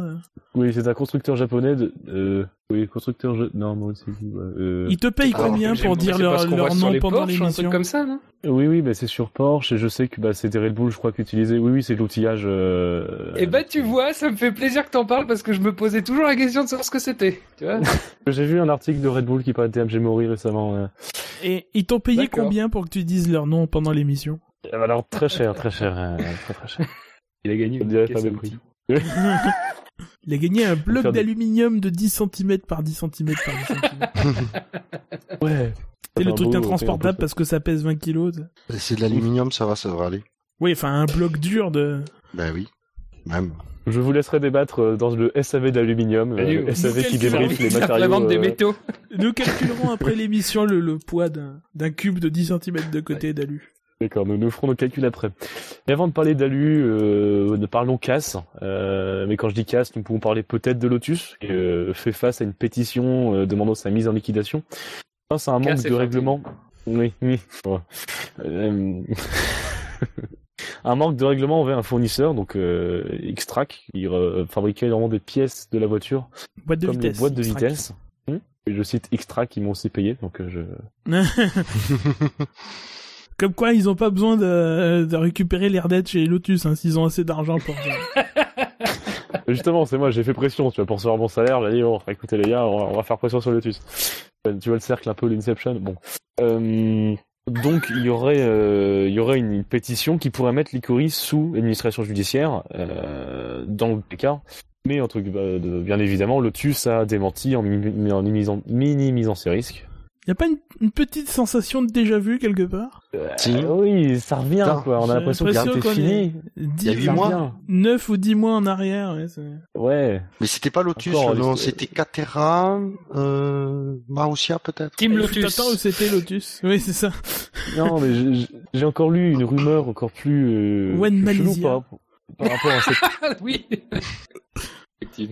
Par rapport à cette mise en liquidation judiciaire, c'est que Renault, entre guillemets, attendrait plus ou moins que voir comment ça décante. Qu'est-ce qui serait plus intéressant de racheter en sous, sous en, en, en administration ou tant truc Ça coûterait moins cher. je me suis renseigné, ouais, mais je me suis renseigné sur cette procédure de, de pétition de mise en liquidation et euh, vraisemblablement tant que tant que ça trouve pas de règlement, l'écurie peut pas être vendue. Euh, donc bon, euh, faudrait que ça, ça, trouve un, un, règlement. Alors sachant qu'il y a eu une audience, mais que euh, la décision pour l'instant a été ajournée de, de 15 jours pour permettre plus de, de dialogue entre X-Track, ou en tout cas tous les, les créanciers et l'écurie. Euh, bon, c'est toujours le jeu de l'écurie un peu de minimiser, de faire comme si ça allait, que c'était quelque chose. Euh, je crois que Matthew Carter, qui est le PDG de l'écurie, a dit que, que, en tout cas le directeur général euh, de, de l'écurie a dit que oui, bon, c'est ça fait partie de la vie des écuries de, que ça arrive. Euh, mine de rien, ça sort pas souvent ce genre d'informations. C'est jamais de bons signes. Euh, On a eu cette histoire aussi avec Force India en début de saison où euh, qui a provoqué euh, l'arrivée en, en, retard de euh, leur absence des, des essais euh, et l'arrivée en retard de la version B qui est pas vraiment une version B mais vraiment la version A de la voiture qui a qui est arrivée il y a 2015, une semaine. Voilà. bon voilà. Et à, à, ceci, je rapprocherai les récentes décisions du, du, groupe stratégique, du Conseil mondial, etc., etc., où euh, pour trouver des résolutions sur les, les coûts, euh, faut bien chercher. Euh, donc voilà. Oui, c'est c'est c'est une information de plus sur la mauvaise santé financière de Lotus et que on a l'impression que chaque fois qu'on a des nouvelles de ce côté-là, c'est de moins en moins bon quoi pas, euh, pas voilà. Je pense que si, si Renault rachète pas l'écurie Lotus, ils sont mal. Et, et même moi, il faudra encore m'expliquer, j'ai toujours pas compris comment Renault peut racheter cette écurie alors qu'elle a des centaines de millions de dollars de dettes euh, envers ses actionnaires? Alors oui, euh, pour l'instant ses actionnaires c'est les propriétaires, mais quand ce sera plus le cas, euh, ils seront en droit de demander à Lotus euh, cette somme, sauf accord, sauf si eh c'est partie de l'accord de vente où ils se disent ah. bon, on éponge les dettes, on s'est on s'est fait on s'est assez fait d'oseille à côté sur les, les relations qu'on a pu faire dans les paddocks avec d'autres avec les marques, etc., etc. Euh, mais malgré ah. tout, dans les comptes, pour l'instant, il y a encore des dettes, et des dettes, des dettes et des dettes envers euh, Génie Capital, et euh, et c'est pas évident pour une vente euh, de vendre avec ces dettes. Alors peut-être que peut-être que ça trouvera un, un, règlement à l'amiable où on se dit bon bah c'est bon, mais mais pour l'instant, enfin ça compte encore. Moi je pense que c'est pas si simple. De toute façon, si à mon avis, si Renault rachète Lotus, ce sera bien sûr à condition que il y ait beaucoup de dettes qui soient qui soient pas transférés aux, nouveaux propriétaires, quoi. des dettes de, auprès des fournisseurs, je pense que soit ils ah bah s'arrangeront euh, pour que, soit ils s'arrangeront pour que les, hum, les anciens propriétaires règlent ces dettes-là avant de vendre, soit euh, ça, ce sera déduit du prix euh, de rachat. Et c'est pour ça que je pense qu'il y a moyen que Renault rachète Lotus à, pas très cher. Contrairement à mon avis à Toro Rosso, puisque c'est une autre piste qui est envisagée. Ouais. C'est ah, des dollars symboliques, quoi. Oui, parce que si ça se trouve, euh, si ça se trouve, en plus, Lotus a toujours une ardoise euh, chez Renault, hein. Moi, je sais pas ça. Oui. Ça se trouve, euh, de, qui date d'il y a un ou deux ans. Et, tandis que oui, je pense que le rachat de Toro Rosso serait plus cher, mais serait, à mon avis, racheter une écurie en bien meilleure santé financière. Je pense qu'il y a pas, s'il y a des dettes, c'est des dettes de, de, on va dire, de roulement de fonctionnement, quoi pas l'impression que Toro Rosso, on n'a jamais entendu parler de problème de financier chez Toro Rosso. Justement, dans, dans ces histoires de, de, de, de visite de Renault, je crois que c'était Autosprint qui avait dit que, que euh, Toro Rosso a vraiment aucune dette, quoi. Enfin, il paye euh, en crédit, à crédit comme tout le monde, mais, euh, mais ça, c'est, c'est peanuts, quoi. quoi. Il y avait ah, d'ailleurs, il y a, ouais, c'est pas crédit, ça a 90 jours. Ouais.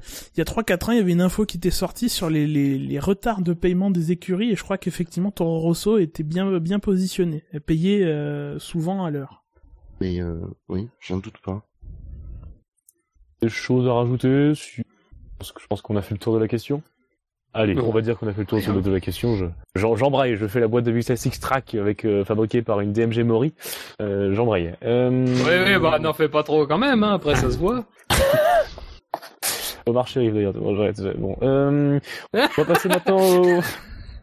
On va passer maintenant au, au, sondage. Euh, donc notre dernier sondage était euh, était quelle innovation pourrait apporter un nouveau manufacturier de pneus en Formule 1 euh, Vous avez été 99 à voter. Parmi ces votes, euh, on retrouve euh, en, bon dernier ex des pneus à clous, des roulettes de stabilisation avec un, un vote et 1%. Bon, vu qu'on est sur une base de quasi 100, c'est quasi pareil. Au-dessus, on retrouve des pneus triangulaires, 3 votes et 3% des voix. des pneus de vélo, 4 votes, 4%.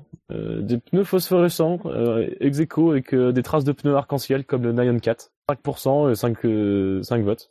Des pneus airbag pour Maldonado, ex aequo avec des chenilles pour faire des courses en décembre. 7 votes et 7% des voix. On retrouve pas de pneus, 8 votes et 8% des voix, mais le, le grand gagnant, euh, ben là, euh, avec grosse marge, c'est le fan boom, l'explosion de pneus voté par les fans, avec 59% des voix et 58 votes. Donc, comme j'ai déjà dit, vous êtes 20, 99 à, à voter, on, on vous en remercie. Euh, messieurs, avez-vous des idées de sondage euh, pour ce soir?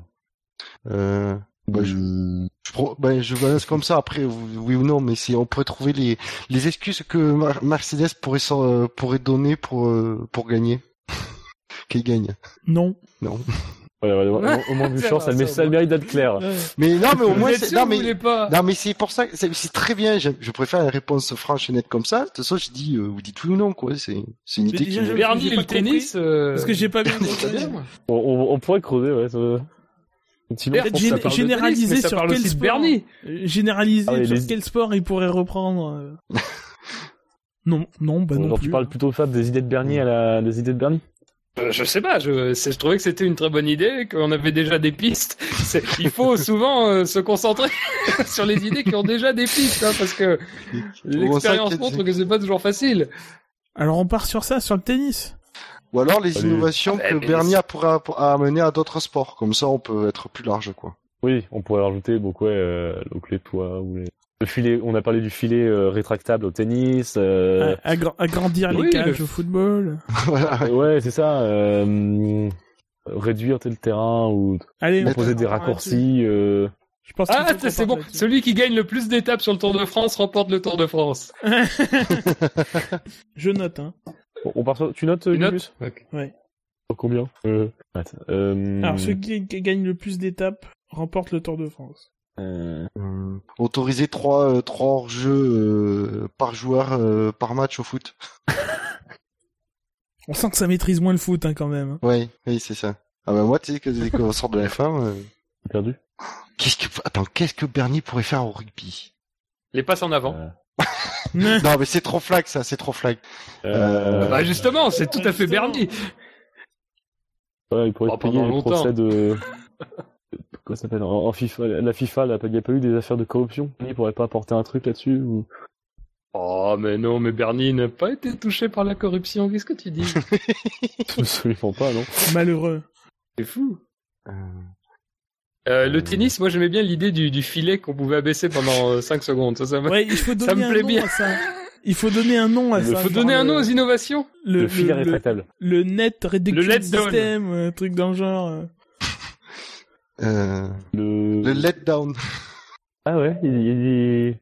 Le net down, le, le, filet rétractable au tennis. Le euh, filet... ah, il faut trouver un... non, il faut qu'il y ait un acronyme. C'est, c'est, c'est comme DRS. Il faut comme... qu'il y ait un truc. Euh... Ouais, c'est ça. Euh... Bah, le LRS, le Let Reduction System, un truc comme le... ça. ah oui, donc... le AA, ah, non, mais... le... non, non, le AA, oh. Le Active Eye Adjustment. What? Oh là. Le FTR. Je te le fais en anglais. Je, non. Je, ben non, mais si on parle de Wimbledon, je te le fais en anglais. Is your Taylor rich or what? Or what? your flowers are beautiful. Active Eye Adjustment. Mais ça veut rien dire. Ajustement de hauteur. Euh, Simplifions. Active. Let Reduction System. Mais voilà, je, je suis d'accord avec Félinet de Fab. Allez. Non, je, filet, ça se dit net, hein. Net, oui, net. pas let. Oui, mais au, au, oui, mais au, au tennis, quand tu touches le filet au service, c'est un let. C'est pour ça que j'ai dit le let down. Oui, mais là, ce serait pas que pour le service. Non, mais let it be. Hein. Ah, bah, tu peux, tu peux mettre net si tu préfères. Oui. Donc, NRS. Vous, vous, dites quoi, net reduction system? Non, let, non. Oui. NRS. Système. Les mecs, ils s'embrouillent, ils disaient. Ou tu non, tu fais le. Le filet qui s'abaisse pendant 5 secondes à la demande du joueur. Au oh, tennis. Euh... Le filet qui s'abaisse au tennis. Bon. Voilà, il qui s'abaisse pendant 5 secondes de tennis. Ah, pas... euh, donc on a fait rugby, tennis, on a fait quoi Non, on n'a pas fait rugby. Oh, tu le passes en avant, je crois qu'on n'a pas fait. C est, c est... Ouais, si, moi j'ai pas passé en avant pendant 5 secondes. Ou alors tu fais euh, euh... séchage de terrain en cas de pluie. Ah, j'ai séché tout le monde. Ouais, ouais, ouais. je sais pas où chercher en fait. C'est quoi? C'est des idées que Bernie peut avoir? Oui, un, oui. D'autres les, sports. Les, les, les, buts comptent double à la finale de la Coupe du Monde. ah oui, c'est bon ça. Ça sert à rien en plus, hein. Mais. Oui, c'est du Bernie. Double à la finale de la Coupe du Monde de foot. Euh, en natation, il pourrait autoriser les maillots à turbine, je sais pas. Le retour des V12 en natation. Les combinaisons. Les combinaisons V12. Oui, c'est bon. Ou le bit DRS, le DRS, non, je sais pas. Oh non, eh. N'aie Ne- pas honte de tes ne vannes. Parle fort quand tu fais des vannes, s'il te plaît. Oui, Quand on mais- les entend je sais clairement, pas quand on puisse les entendre clairement. Donc nous disons autoriser les, les, les combinaisons V12 euh, en natation. Ça fait 5 sports, ça. Tennis, foot, rugby, natation, cyclisme. Euh, En athlétisme. Euh... euh... Ça va être genre un... Athlétisme. Les perches télescopiques. oui. ouais, ouais. Ou les chaussures à ressort pour le saut. Non, genre une de Kers ou je... Il faut, il faut revenir aux fondamentaux, en fait. Quelles sont les, les propositions, les, les raccourcis, voilà, les raccourcis lors du 100 Bah, les raccourcis, ouais, c'est c'est ça que j'étais en train. Le De marathon raccourci au 400 mètres, truc Au marathon Au marathon Ou les, euh, les dégagements en asphalte sur le saut en longueur. Qu'est-ce qu'on met, alors? Je... T'as qu'un seul saut, tu vois, là, t'es t'es obligé de le- bien le réussir. Ah, l'athlétisme, c'est un regroupement de sports, on peut, je sais pas, je... On part sur les raccourcis, euh, Ouais, ouais, Lors les, du les marathon raccourcis, ouais. Ouais, ouais, voilà, ouais. les raccourcis pendant le marathon. Où est-ce qu'on met les, l'arrosage? Parce que, c'est- bon, c'est un grand classique. Euh, L'arrosage, euh... Ok, dans quoi on pourrait le mettre, ça serait bien? Au, euh, au bowling. On a, on a dit un Euh, sport. Mais j'essaye, mais j'essaye de faire des sports un peu, euh, un peu moins connus pour voir. Fléchette, c'est pas bon non plus. Du Euh, curling ou je sais pas quoi. La pétanque. Ah, au boule. Pétanque, ça serait bon de trouver quelque chose avec voilà. la pétanque, quand même. La- doubler la dose de pastis. euh, À chaque point, à chaque point marqué. Donc pour l'instant, hein, pendant que vous réfléchissez, on a celui qui gagne le plus d'étapes remporte le Tour de France. Euh, le Net Reduction System, le filet qui s'abaisse pendant 5 secondes au tennis. Les passes en avant au rugby. Autoriser les passes en avant au rugby. Euh, compter les buts doubles lors de la finale de la Coupe du Monde de foot. Autoriser les, les combinaisons V12 en natation. Et euh, installer des raccourcis pendant le, mara- le marathon. Moi, je sens que le Euh, golf, ça pourrait être un truc sympa. Ah oui. Surtout que c'est genre non, de truc qui c'est- intéresse, il y a du pognon et tout. Euh, pourrait mettre euh, Des balles télécommandées? Non, des, oui, euh, Radio guidées? Et balles des explosives. balles à deux vitesses. Tu élimines Ah oui, mec sort- tu lui fous une balle dans la tête. Ah bah non, dans, dans, ce, dans, dans, dans, dans cette idée-là, c'est tu fais le, le tir en conditions réelles. Les mecs, ils se tirent dessus. Au moins, c'est spectaculaire. L'autre fait la cible. Oui, c'est vrai que c'est spectaculaire. Et d'autres trous de balles. Euh... Oh, Oh, oui. toujours Oui, ramené oui, à oui, ça, hein, bravo. Bravo. C'est une bonne recrue, hein. N'est-ce pas, Fab? C'est une bonne Qu'est-ce recrue. qu'il a comme idée, Bernie? Parce que là, on a fait quand même les plus, les plus sympathiques, mais... On n'a toujours pas Bah, casé on pourrait- les- les- la piste mouillée. Hein, les... Oui, mais euh, alors ça, faudrait trouver... caser le fan boost. Le fan Ah boost, non, un cyclisme de vitesse. Ah, on a déjà fait le cyclisme. Ah, ouais. Le curling, il y aurait pas moyen de caser un truc sur le curling, genre, c'est pas très original. Arrête, pas très, curling, faut euh, le caser, court. ça c'est sûr. Un sport, on a dit. Ah ben, arrête C'est olympique, monsieur Oui, enfin le golf aussi. Et euh... non, ouais. Mmh. Le bal, non le, j'adore le ball trap aussi. euh. J'aime bien le... Oui, ah, oui, c'est c'est à Bakou, oui. Il y en avait. Je suis tombé sur du ball trap lors des Jeux européens, c'était oui, c'était inoubliable. Ah bah, au Baltrap, tu... le Bernie, t'as remplacé les, les, les pigeons d'argile par des vrais pigeons. Non, mais le, le système d'arrosage au, au ski de fond. Là, t'as de la soupe, quoi. Mais-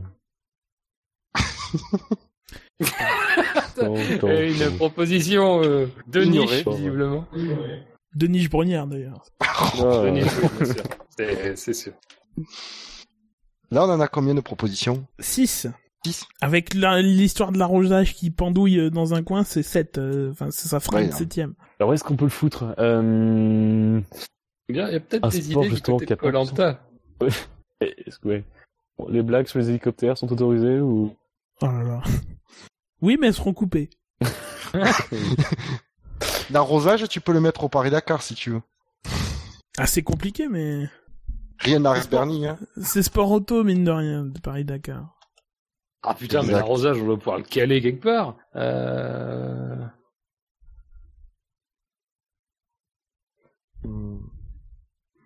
Ah bah, arroser les 7 mètres au handball pour l'équipe perdante. Ah, mais au handball, tout court. Hmm. Sur le parquet, ça va être bien glissant. Oui, c'est vrai que le parquet au handball. Ouais, l'arrosage automatique euh, handball. Ou au basket, ou au basket. Alors, Ah handball putain, ou le basket, basket. Ah, le... le basket, il y a peut-être quelque chose à faire avec le, le panier, non? 10 points que si tu arraches le panier? euh, Bon, donc arroser le terrain, terrain- les terrains de handball avant les matchs. Oui. Alors. Et pour le basket, tu peux être un, panier mobile ou je sais pas quoi, tu vois, qui se déplace pour le match. Moi, le, le, le, le basket, j'ai envie de dire compter les, les dunks à 5 points. Alors là, il faut déjà que connaître que c'est 3 points un dunk, d'habitude. Euh, non, c'est 2. Et 2, ah, Deux. tu vois. Bah, ou alors t'es t'es vraiment Ouais. très souple et tu, tu sautes de la ligne des 3 points, mais... euh, Non, mais t'es pas si innovant, là, pour Bernie, t'es pas... Bah, je cherche des propositions pour le spectacle, moi. euh. Mais tu, Bernie te mettrait, comme dit Victor, il mettrait des, des paniers euh, mo- mobiles latéralement, quoi. Commandés par l'équipe adverse. Ouais, ouais, c'est ça, des paniers télécommandés par l'équipe adverse, tu vois, tu pourrais avoir un... C'est bizarre, on n'entend plus Fab. Euh, Réfléchis. Je pense qu'il est consterné par... de J'aurais dit plutôt constipé, mais... Oh. Non, tout va bien. Vous êtes bizarre ce On soir. transite. euh, Ah oui, ça, ça beaucoup. euh, Je parlais de Oui, constipation. vu Je Non, mais parlais il de parlait de son, constipation. il parlait de son Ford, lui. Son Ford Transit, il est bien garé. Merci pour lui. Oui, oui, bah, tout à fait. Rattrape-toi, branche. ouais. Euh... Euh, bien le sport insolite. Pas de parachute au saut en parachute, non. Putain.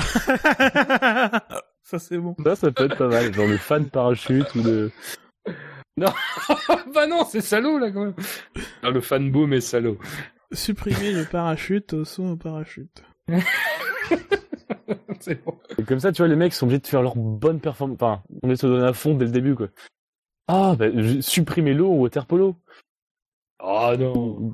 Ah, ça- c'est reprendre la même idée, donc... euh. Supprimer la balle de golf, Non, non. golf tant qu'on y est, je veux dire.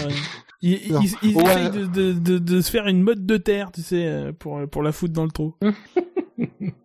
Bernie, ce serait plutôt euh, pas de maillot mais des t-shirts au water polo féminin. Autoriser l'étranglement sous l'eau au water polo, ça, ça sera un truc de Bernie. Donc je crois que c'est déjà autorisé. Je- je- Le water polo, c'est c'est pour ça. Ah, ou le- le- lester avec du plomb l'équipe qui perd. Ah oui, c'est bon, c'est bon. Bien vu, ouais.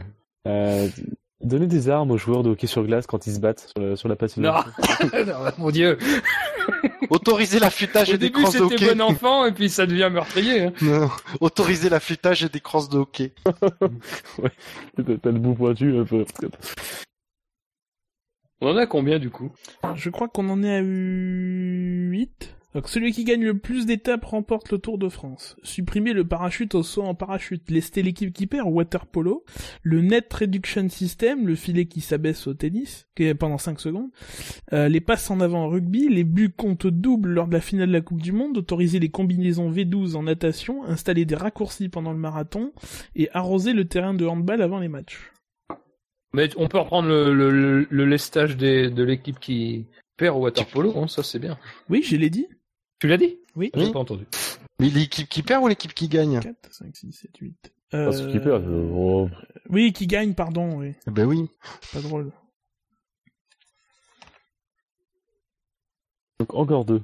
Euh, Ah, Justement, cirer le, pa- le parquet au basket. Oui. Attends, y a pas un sport où ce serait encore pas, plus du, dégueulasse de du, cirer le parquet? du curling, non Voilà, je- Le volleyball. aussi. Ouais, non, ou hum, tremper le ballon, c'est dans l'huile de moteur juste avant, quoi. Faire fondre aléato- ato- aléatoirement la glace au patinage artistique. Mettre des pièges, ouais, c'est... Ah oui, oui, oui, genre... c'est- ouais. Piger la patinoire au passage artistique, ouais. Donc faire fondre, ouais, faire fondre la, la patinoire. Aléatoirement, évidemment. Oui, oui, C'est mais pas c'est drôle. pas drôle, sinon. Mais C'est pas drôle. Ah, et le dernier, j'ai euh, les piquets de la descente olympique qui bougent. Les piquets Oui, oui, sont oui. piégés avec des clous rouillés, des trucs comme ça. Vous vouliez un truc qui bouge, voilà, les portes d'un... Du ski alpin qui bouge. Enfin, je pense que c'est. Ouais, ouais, vas-y, vas-y. Du géant, de Ouais, ça bien, s'appelle c'est bien, euh, c'est bien. Ah bah partout, le géant, la descente, le slalom, le combiné. Toutes les épreuves. Le ski de fond. euh, La cible bouge au biathlon Ah, euh, alors, attention, là c'est le Il serait va faire un 11e. choix. Ah oui, c'est le fameux. c'est toujours le, le fameux. Alors qu'est-ce qu'on enlève On peut pas en mettre 11 Euh, Je crois qu'on peut pas en mettre plus de 10. euh. T'es sûr Attends. Parce qu'il me semble qu'on en avait fait Attends. plus une fois. Au biathlon, tu veux la, tu veux que la cible, elle bouge ou qu'elle soit vivante? Pour Guillaume Tell. Soyons pas trop cruels. Vous, vous avez des On- envies on- meurtrières. On termine dans le massacre, ouais, là, c'est- Soyons pas c'est- trop cruels. que Non, mais j'essaye de le mettre à la peau de Bernie. C'est c'est un peu étroit. Ah, c'est tu mets Bernier en cible, là, si tu... Bon alors qu'est-ce qu'on met Déjà en dixième? Les portes qui bougent au ski alpin ou euh? Ouais, des sports qui bougent au ski. Ah, ouais, les portes qui bougent. Je suis, je suis chaud sur celui-là. Donc je récapitule. Euh, L'intitulé ce serait déjà commencer par ça. Euh, Bern- À quel sport, à quel autre sport Bernie pourrait-il apporter une innovation? Euh, comment berniser les... berniser les sports, je vois, peut-être plus... Éclestoniser, alors peut-être ça sera peut-être plus, Ouais. plus facile à, à, à épeler. Comment éclestoniser un, Un sport. un sport? Pas comment Enfin, comment éclestoniser euh, transformerait Quel autre- un sport qu'il rachèterait? Oui, voilà. Comment Bernier Et on vient de créer un nouveau verbe. Éclestoniser. Synonyme de faire de la merde. Alors, Oh le choix, les choix qui s'offrent à vous, chers auditeurs. Celui qui gagne le plus d'étapes euh, remporte le Tour de France. Euh, supprimer le parachute au saut en parachute. Euh, lester l'équipe qui gagne au water polo. Euh, le net reduction system, le filet qui s'abaisse au tennis. Euh, les portes qui bougent en ski alpin. Autoriser les passes en avant au rugby.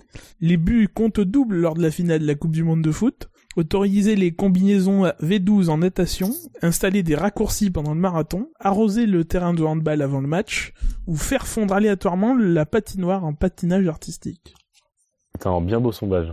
Très bien beau sondage, effectivement. auquel vous pourrez répondre sur savf1.fr en colonne de droite.